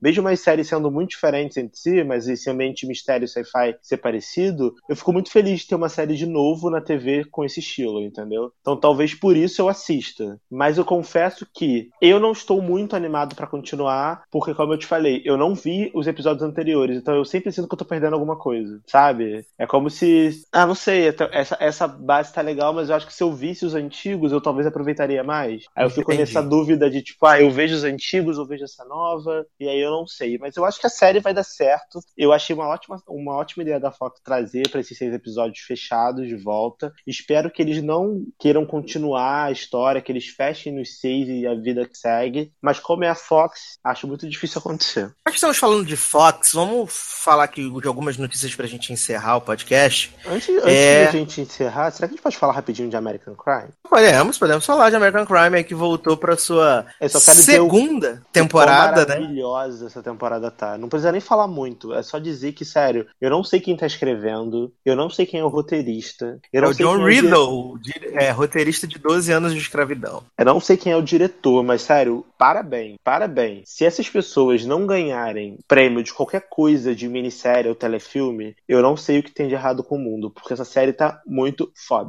Eu vi quatro episódios e os quatro episódios foram perfeitos, sério, perfeitos. Não tem É, pra, que quem pôr. não, pra quem não sabe da, da, da trama da segunda temporada de American Crime, né? A primeira falou sobre, sobre crimes de ódio e mexicanos e negros e coisa e tal, né, muçulmanos. Nessa segunda temporada, é, a trama se passa num, num colégio de, de alto, de pessoas ricas, né? em numa parte dos Estados Unidos, e um dos alunos ele é estuprado, né? o- É um menino, é estuprado, e aí dá início a toda uma trama de, de, de, de violência sexual. E até no terceiro episódio tem uma cena que né, no dia eu dei um print pro Darlan, que é a Regina King perguntando: eu nem sabia que homem pode ser estuprado. É muito assim. É, Cara, é bizarro, né? A Cara? personagem da Regina King, sério, é uma das coisas mais odiosas e surreais que eu já vi na minha vida. Essa mulher, ela é, ela é uma excelente atriz, sério. Ela Sim. merece qualquer prêmio que ela ganhar, porque ela é muito sensacional. Ela consegue fazer a gente odiar ela de um nível que. E ela não faz nada demais, assim. Ela não é mega vilã caricata. Você odeia ela pelas atitudes é, egoístas e, e pelo sentimento de superioridade que ela acha que tem perante os outros, sabe? Ela acha que Sim, ela, tá- ela, ela é uma negra preconceituosa, racista, né? Racista, ela é uma negra ela é racista e preconceituosa e ela se acha superior a todo mundo. E se você reparar no terceiro episódio, ela tá lá falando de ah, porque é, as pessoas não trabalham, não sei o quê, não fazem o trabalho delas direito, e depois vem falar, tipo, ah, sister, o que você pode fazer por mim? Como se o fato de se eu fosse negro, só porque eu sou negra, eu tenho que fazer tudo, tenho que ajudar, não sei o quê, meritocracia, blá blá blá. E lá no final do episódio, quando o filho dela tá sendo, entre aspas, acusado de estupro, ela quer fazer o jogo virar e utilizar isso a favor dela. Então, ela é uma pessoa que é o tipo de pessoa que existe de verdade. Sim. Assim, eu tô gostando dessa temporada porque os personagens, eles são muito reais. Você consegue se identificar com qualquer atitude de qualquer um dos personagens. Às vezes eu fico me colocando no lugar, tipo, será, mas será que se eu fosse a mãe desse menino eu não faria a mesma coisa? Será se isso tivesse acontecido comigo, se, se eu não reagiria igual ele tá reagindo? Eu fico pensando. E eu acho que uma série que consegue fazer isso com você, consegue trazer algo tão real e visceral, e você faz você se colocar no lugar de todos os personagens desse, né, dessa forma, é uma série que merece aplausos, cara. Assim, eu não. Se me dissessem que American Crime ia ficar bom assim, eu não acreditaria, porque eu não gosto tanto da primeira temporada. Eu acho boa, já elogiei no podcast a primeira temporada, mas a segunda, assim, não tem pra ninguém, assim. Na minha opinião, é a melhor temporada do ano até agora, esses quatro episódios de American Crime que eu vi. É, ano. eu não consegui, eu não consegui assistir a, a primeira temporada porque realmente o plot não me interessou, mas esse da segunda, assim, tá fantástico. E junto com a Regina King, a Felicity Huffman e a Lily Taylor estão debulhando, assim, estão dando um show nessa temporada. E assim, eu quero muito ver as três indicadas nas próximas premiações, porque cada uma ali no seu, no seu canto, no seu momento, quando elas aparecem, é fantástico. É, a, a Felicity Huffman tá muito bem também. A mãe do menino, esqueci o nome da atriz. Lily Taylor. Lily Taylor. Nossa, sério, no, no primeiro episódio, quando ele conta pra ela que, que ele acha, né, porque ele não tem certeza, que ele não lembra de nada, que ele foi estuprado, a dor da mulher no olhar, assim, eu falei, cara, essa mulher merece um M por essa cena. Manda essa cena pro M, que, cara, não tem como essa mulher não ganhar, porque eu fiquei com, com um nó na garganta aqui vendo aquela cena. E outra coisa, os atores jovens estão muito bem. O menino, o menino que foi violentado, a namorada feinha dele, até mesmo os, a, a galera do time de futebol, eles estão muito bem também. Assim, foi uma escolha de elenco excelente. Acertada. Super acertada, super acertada. E um, tema, e um tema super relevante, importante de ser discutido, e uma série que, assim, passa na TV aberta, tá? Porque é da ABC, e dá tapa na cara de todo mundo da semana, porque os temas que, que são discutidos são mega polêmicos. São mega polêmicos. Não é uma série de TV a cabo, é uma série de TV aberta, que passa às 10 da noite. Então, eu, assim, só me faz ficar mais impressionado e dar mais parabéns para por essa série existir, porque o que eles estão fazendo é realmente impressionante. Achei muito, muito boa mesmo. E a gente vai voltar para para falar mais de American Crime quando tiver próximo a tiver próximo ao final ou na própria finale, né? Então a gente volta para comentar como é que foi essa temporada até em até, até por enquanto, né? Maravilhosa e espetacular. É, vamos dar uma passadinha aqui agora sim nas notícias, rapidamente. Notícias importantes dos últimos dias, né? Que foi é, a Fox contratou o protagonista de 24 Legacy, né? A nova série de 24 horas, mas sem Jack Bauer. E que vai ter tempo real, mas na verdade vão ser só 12 episódios. Então vai ser o mesmo esquema do, do 24 Live Another Day, que vai ter o salto de tempo aí no meio da temporada. Então é um tempo real meio esquisito, né? É a Fox querendo bancar a fórmula, mas não bancando a fórmula por completo. É meio, meio esquisito isso, né? Eu não, não consegui assimilar isso, achei meio, meio, meio chato, né? Você, você quer trazer uma série de sucesso de volta, você quer dizer que você vai usar o mesmo conceito de tempo real, coisa e tal, mas na verdade você não vai fazer, você vai usar subterfúgio porque você não confia tanto no produto, né? Eu não sei da Arlan, mas para mim 24 horas é Jack Bauer e qualquer outra pessoa ou coisa pode não ser tão interessante assim. Assim, eu, eu, eu fico ofendido de verdade pela Fox fazer isso, porque 24 horas não existiria se não existisse Jack Bauer. Não é o contrário. Não é Jack Bauer não existiria se fosse 24 horas. 24 horas não existiria se não fosse Jack Bauer. O que segurou a série durante todos esses anos, e a série é o que é, é cult como é, foi esse cara, foi o personagem. Se fosse qualquer outro personagem, qualquer outro ator ali, não teria feito o sucesso que fez, porque muito do personagem é o carisma. Jack Bauer, ele fez o sucesso que fez porque ele fazia atrocidades e barbaridades e todo mundo concordava e torcia para ele porque era foda. Exato. Então, você trazer qualquer outra pessoa pra, esse, pra essa mesma realidade de ah, é, ameaça terrorista, não sei o quê. Ok, você vai tentar colocar lá a questão do tempo, do tempo real, o reloginho no canto da tela, mas não vai ter o mesmo impacto, não vai ter a mesma emoção, não vai ser igual como era com Jack Bauer. Então, Fox, para, dá tempo de parar ainda. O, o que eles poderiam tentar ter feito é aproveitar a excelente nona temporada que eles fizeram de 24 horas Live Another Day, aproveitar a personagem da, da sala do Chuck, da Ivone Strahovski, Strahovski lá, Stratovski. Varovski. É, Suvarovski. e, é, e apresentar a personagem, trazer ela como protagonista e tentar colocar ao longo da, dos dois episódios, sei lá, uma, duas participações do Jack Bauer, sabe? Só pra, só pra você saber que ele tá ali, no, naquele universo. Não é tentar resetar a história. Por quê? Porque as pessoas só vão voltar para ver 24 horas se o Jack Bauer estiver envolvido ou se tiver algum dos personagens que eles já conhecem. Eu não vou querer ver uma série de um cara que eu nunca vi na vida só porque é com tempo real, entendeu? Eu não quero ver isso. Se eu quiser ver, eu pego meu DVD de 24 horas e assisto. Eu tenho lá as nove temporadas completas. Eu posso ver qualquer temporada aqui. Eu ligo no Netflix e assisto 24 horas. Pra que, que eu vou querer ver um cara que eu nem, nem sei quem é, não me importo, lutando contra terrorista de uma forma muito pior que o Jack Bauer já fez na vida? Que eu duvido eles conseguirem um ataque terrorista que não tenha existido ainda na série. Sabe? não dá.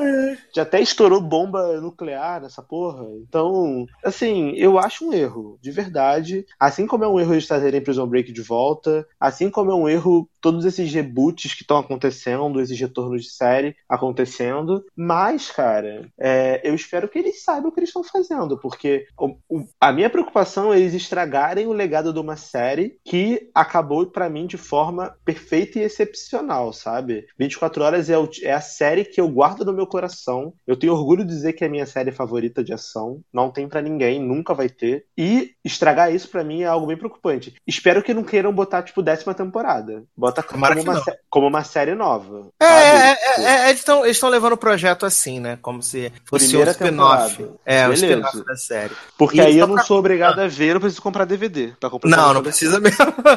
E o, o nome do ator é o Corey Hawkins, né? Que fez uma participação em The Walking Dead e também tá no, no grande sucesso de 2015, Straight Outta Compton, né? Ele, ele é, não é muito famoso, né? E o personagem dele vai ser um ex-soldado do exército que pede ajuda a CTU quando ele descobre o que pode ser o grande ataque terrorista da vida da década pra sempre, entendeu? Depois do, do- da nona temporada. Depois do Ai, último ai. grande ataque terrorista da década da vida. Tá certo. E outra notícia assim rapidinha foi que o Netflix é, oficializou né, o- os novos episódios de Gilmore Girls. Vão ser quatro novos episódios de 90 minutos. Cada um Beleza. vai representar uma estação do ano. Vai se passar justamente oito anos após o, o término da série. E os criadores da série, né, Amy Sherman Paladino e o produtor executivo marido dela também, Daniel Paladino, vão escrever e dirigir todos os quatro episódios, porque muita gente sentiu falta de quando a série acabou, né? Eles tinham saído ali do- dos seus cargos e não, não foi bem o, que, o final que as pessoas esperavam. Mas está confirmado é que a, a Lauren Graham vai voltar, a Alex Bladel, o Scott Patterson, vão estar todos de volta aí nesse, nesses episódios especiais. Acho que isso é válido, são episódios especiais, não é uma Não é retorno da série, né? Legal, legal. Exato. Então, acho que vai ser bem bacana. E também a Netflix aproveitou para anunciar que esse ano chega ao Netflix brasileiro as sete temporadas de Gilmore Girls. Ah, então, finalmente eu vou poder assistir Gilmore Girls, porque eu confesso que eu nunca vi Gilmore Girls. Passava no Warner toda hora, só que eu nunca tive tempo pra sentar pra ver na televisão. E aí, chegando no Netflix, eu vou ter tudo organizadinho, vai dar pra eu acompanhar, pra eu poder assistir os quatro episódios especiais de 90 minutos que a série vai, vai ter. Sim, o Netflix ele tá sendo bem feliz, né, nesses episódios especiais que eles estão fazendo. Eles estão fazendo isso com Fuller House agora. É, agora no início do ano vai ter Fuller House e vai ter Estou fazendo com Black Mirror também, que eles re- re- renovaram a série. E Luther parece que teve um episódio especial pelo Netflix, se eu não me engano. E agora Gilmore Girls. Mas eu só tenho coisa boa pra esperar, porque se os autores da série estão voltando e as duas protagonistas estão voltando, eu imagino que eles estão querendo fazer uma coisa bem legal. Então, tô torcendo Sim, pra sim. que dê certo. E a, e a própria Amy Sherman Paladino, né, criadora da série, ela está em conversações pessoalmente com a Melissa McCarthy para ela poder participar desses episódios especiais. Afinal, a Melissa McCarthy faz parte da história de Gilmore Girls. E Ah, ela tomara, não era, né? ela não era Tomara, a né? monstra famosona, sinistrona que ela é hoje em dia, né? Então eu espero que ela consiga fazer a Melissa McCarthy aparecer pelo menos, sei lá, no Skype. Ah, tomara que ela, que ela participe, né? Porque é legal quando você tem uma série e a galera que já tá mega famosa hoje, tipo, aceita voltar. Tipo o George Clooney participou do final de A. é, Exato. essas coisas são legais. Eu acho que é meio que uma, é uma forma de você agradecer ao público que te fez famoso, né? Com Você certeza. lembrar da sua origem e, tipo, falar, olha, eu tô aqui famosona ganhando milhões, indicada sei lá, Oscar. Não sei se ela tá indicada ao Oscar, tá? Foi. então, indicada ao Oscar, mas eu tô aqui agradecendo porque vocês me ajudaram a chegar onde eu cheguei. Eu torço muito pra que ela que ela aceite, de verdade. Tomara, tomara. E penúltima notícia: a NBC renovou Law and Order SVU e Chicago Med para novas temporadas, né? É a 18ª temporada de SVU. Eu costumo chamar de que é Marisca e Order. Essa série maravilhosa que depois que o Stable saiu na 14ª temporada, a série virou outra, tá muito boa, gente. Como é que pode? Uma série com 17 anos, tá com o gás que Law and Order SVU está, cara. Que temporada fantástica que tá, tá maravilhosa. Calma, calma que Grey's Anatomy vai fazer igual, só que nas séries médicas. Vai ter, tipo, 27 temporadas. Que a gente já tá falando. Como é que pode uma série com 22 temporadas estar fazendo episódios tão maravilhosos igual Grey's Anatomy? Daqui a 10 anos a gente vai estar falando isso. Tomara, tomara. E Chicago Bad, né, foi renovada para a segunda temporada, o que já era esperado, uma vez que Chicago Fire e Chicago PD já tinham sido renovadas. E a NBC vai produzir o piloto de Chicago Law, que é a série jurídica do Dick Wolf, que vai ter conexão aí com o universo de Chicago, né? O person a personagem principal de Chicago Law foi é, apresentada no crossover triplo, né? Que teve crossover de One Chicago, é, que teve esse ano, no comecinho do, do, do ano. Então, é, vai virar realmente Dick Wolf Channel, né? O que a Shonda Rhimes é pro, pra ABC, o Dick Wolf é pra, pra NBC. Só que, o, só que o Dick Wolf, ele. Acho que ele tá melhor do que a Shonda, porque ele consegue fazer já, já é a quarta série dele totalmente interligada, né? Ele consegue fazer um universo único. Enquanto a Shonda tem Scandal, Grace e, e How to Get Away, mas são universos, né? Teoricamente diferentes. Exato. Né? E assim, é bem impressionante o que ele tá conseguindo fazer na NBC, né? Incrível. Sim, vai ser- vai Paga ser o pau pro cara. No dia que esse cara morrer, a NBC fecha. acaba, acaba a NBC. Acabou. Uh, e a última notícia é que a gente falou de The Good Wife, que Art Punjabi, a Kalinda, está empregada, né? Pelo menos por enquanto, porque vai, ela vai participar do piloto de The Jury, nova série de tribunal da ABC, aonde a cada temporada vai ter um crime, meu Deus, antologia, né? E aí ela é a chefe do júri, né? A, a principal do júri, e o piloto vai, vai rolar aí para possível aprovação da ABC ou não. Será que que, que linda vai estar empregada na próxima temporada, Dalan? Ai, tomara que não. Apesar que se ela tiver, espero que não seja com bota de couro e, e jaquetinha e saia, né? Que é a única coisa que ela sabe fazer, cara de cu. Ai, meu Deus do céu, que maravilha, que maravilha. É isso então, seu Darlan? É, se, se eu puder fazer só uma indicação, é, eu tô assistindo Faça. bastante coisa no Netflix agora, e eu queria Hum. indicar um- um- uma série de documentários novos da Chelsea Handler, chamado Chelsea Does, que o Netflix estreou. São quatro episódios, de mais ou menos uma hora, uma hora e meia cada um. E o primeiro fala sobre casamento, o segundo sobre tecnologia, o terceiro sobre racismo e o quarto sobre drogas. E assim, eu, eu acho bem legal a forma como a, a Chelsea Handler trabalha, porque ela é uma comediante, uma humorista, é uma mulher bonita, solteira, inteligente, bem-sucedida. E é legal porque você nesse- nesses quatro episódios você consegue ver a ótica dela sobre esses temas que são ao mesmo tempo polêmicos e super interessantes. Então, se você gosta de um, de um- de um documentário, de uma série inteligente, é, divertida, que prende sua atenção e que te faz pensar sobre muitas das coisas que você faz no dia a dia e você nem percebe que às vezes tá- pode estar fazendo uma coisa errada ou não, eu recomendo muito Chelsea Does, tá no Netflix, são só quatro episódios, é uma hora e meia cada um. Assim, você vê um filme por dia, assim, sabe? É bem, bem legal, vale bem a pena. Muito bem, muito bem. Seu Darlan, antes de nós irmos embora, vamos falar de uma coisa muito importante, uma coisa muito interessante, uma coisa muito maneira, que é a Logado Store, que está de cara nova, endereço novo, produtos novos, só coisas maravilhosas, só coisas sensacionais, né? O senhor é um cliente maravilhoso da Logado Store, e estamos aí com canecas maravilhosas, estamos com almofadas, chaveiros, camisetas, camisetas incríveis. Temos camiseta de Christina Young, né? Lá sendo a deusa da, da cardio. Maravilhosa, por sinal. Temos camiseta com o nome dos personagens de Grey's Anatomy. Tem várias camisetas, vários chaveiros, várias canecas, várias Bolsa. almofadas. Bolsa. Tem um monte de Carteira. coisa. É Tem tudo, maravilhosa. tá maravilhosa, não tá, Darlan? Tá ótimo. Enfim, eu, eu posso falar porque eu, cons eu consumo os produtos da Logado Store e, cara, esses produtos novos estão bem legais. É, chega rápido, o material é muito bom e, assim, os meus produtos favoritos da loja são os de Grey's Anatomy, porque Grey's Anatomy é a série da, da geração, né? 12 anos aí, cresci, cresci com a série, então é bem legal quando você pega uma camisa que tem o nome de todos os internos originais, uma caneca com eles em miniatura. É, eu adoro também os produtos de Doctor Who, é, os produtos de 24 horas, Harry Potter. Enfim, gente, eu recomendo demais a Logado Store. É uma loja bem legal. É uma loja que, tipo, não é porque eu faço parte do Logado Cast que eu tô falando isso, porque se fosse ruim eu falava. Ou então eu não ia falar nada porque eu não ia querer associar a minha imagem a algo ruim.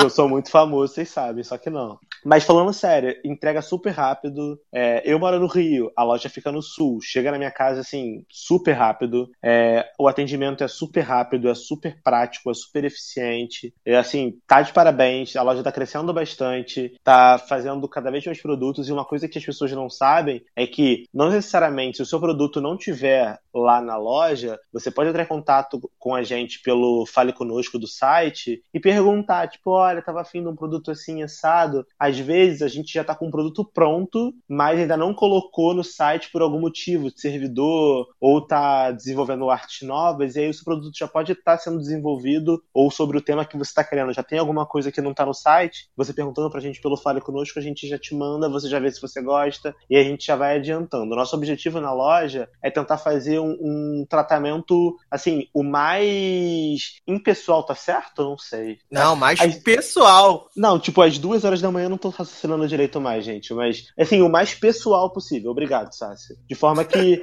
assim, a sua solicitação seja atendida da forma mais certa e rápida possível, sabe? A gente não gosta de burocracia, porque antes da gente ter a loja, a gente também era consumidor. Então a gente tenta pegar toda a nossa experiência como consumidor pra loja, pra que vocês não passem pelo tipo de coisa que a gente passava quando a gente também era consumidor. Então, é, vão lá, dá uma olhada no site, alogadostore.com, veja se vocês gostam. Se vocês não gostarem também de alguma coisa, vocês podem falar. A gente sempre tentando melhorar e ter cada vez mais produto pra vocês. Exato. Se vocês tiverem uma ideia também, tragam pra gente que a gente quer ouvir, a gente quer fazer aí os produtos mais legais que vocês quiserem. E às vezes você vai, pô, podia ter um produto X, sei lá, um produto do, do- do- dos flashes, né? O flash, flash reverso e o zoom na mesma caneca, na mesma almofada, sei lá. Tipo, traz pra gente que a gente vai fazer e vai ficar muito legal pra você. É isso. É isso aí. Ai, ai. Vamos embora então, seu Darlan. Vamos embora, que já são quase duas horas da manhã. Vamos embora, que amanhã é dia de branco. É isso aí. Amanhã é dia de labuta. Ai, essa barra de vida de ter que trabalhar, não poder ganhar dinheiro com podcast é um problema. Gente, essa barra de não ter ganhado na Mega Sena da virada ainda é minha sombra. Muito triste. Ai, ai. Então é isso. Sigam as nossas redes sociais, arroba logado com dois Gs no Facebook, no Instagram. Siga o Instagram, tá rolando promoção de Grey's Anatomy lá no Instagram, arroba logado também no Instagram. Siga a gente no Twitter, a gente vai estar aí comentando as premiações, comentando The Voice Brasil, comentando o Grammy, comentando um monte de coisa. Siga arroba generosod, né, nas redes por aí também. Adicione Darlan Generoso. Siga arroba edu, Sasser. E todas as segundas-feiras estou lá no spinoff.com.br. É isso, meus queridos. Um grande abraço. Oi. Só lembrando que a gente ficou de mandar um beijo lá, um abraço pros nossos amigos do Leftovers, of Podmaníacos lá do Telegram, que ouvem o nosso podcast. Pessoal, um abração, tamo junto. Melhor grupo dessa bagaça, é nóis. Ah, é que senão eles ficam tristes. É, né? pois é, porque nós fomos cobrados no podcast passado que a gente não mandou um abraço pra eles, então tô mandando Isso tem agora. que especificar que é o Leftovers. Isso, né? LOP, Leftovers of, of Podmaníacos, um beijão pra vocês. Melhor grupo dessa bagaça, vamos ganhar tudo. É nóis. Exato. Vou dar um abraço pro Alex Palombo do Banco de Séries, nosso parceiro. Ale, que cuida desse grupo, esses grupos loucos, né? Essa loucura. Ale Bonfá, meu ídolo, meu ídolo, porque haja paciência. Muita, muita paciência. E mandar um abraço aqui pro pessoal que, que mandou aqui no nosso post do Facebook, né? A Jo, o Alex Tavares, o Lucas, que também faz parte do nosso casting, o Arnon, lá do nosso cast, e Márcio Zanetti, né? Que não veio participar do podcast. É isso. Ih, shade, shade. Ai, ai. Ah, é, e só aproveitando mais uma coisa, mandar um abraço também. é, deixa eu pegar o nome aqui, que, que agora, né, gente? Tem muitas pessoas pra mandar abraço. Pro Luiz também, que mandou um abraço pro Sassi e pra mim, lá no, no Telegram. Então, Luiz, abraço pra você. É nóis, continue ouvindo o nosso podcast. Muito obrigado. Então, é, agora sim. É isso, meus queridos. Um grande abraço. Bom carnaval. Aproveite o quanto você quiser. E a gente se vê na próxima. Tchau. Ah, é, abraço, tchau, gente.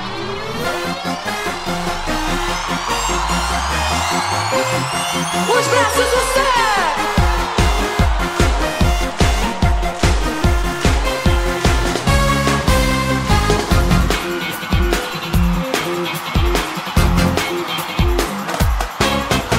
Nesse lance, bom, nesse ritmo, tudo pode rolar. Já sei onde tô doido a fim de dançar.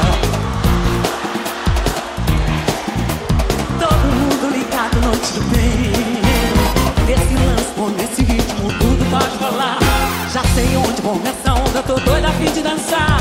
Solte o som pra animar a noite, DJ.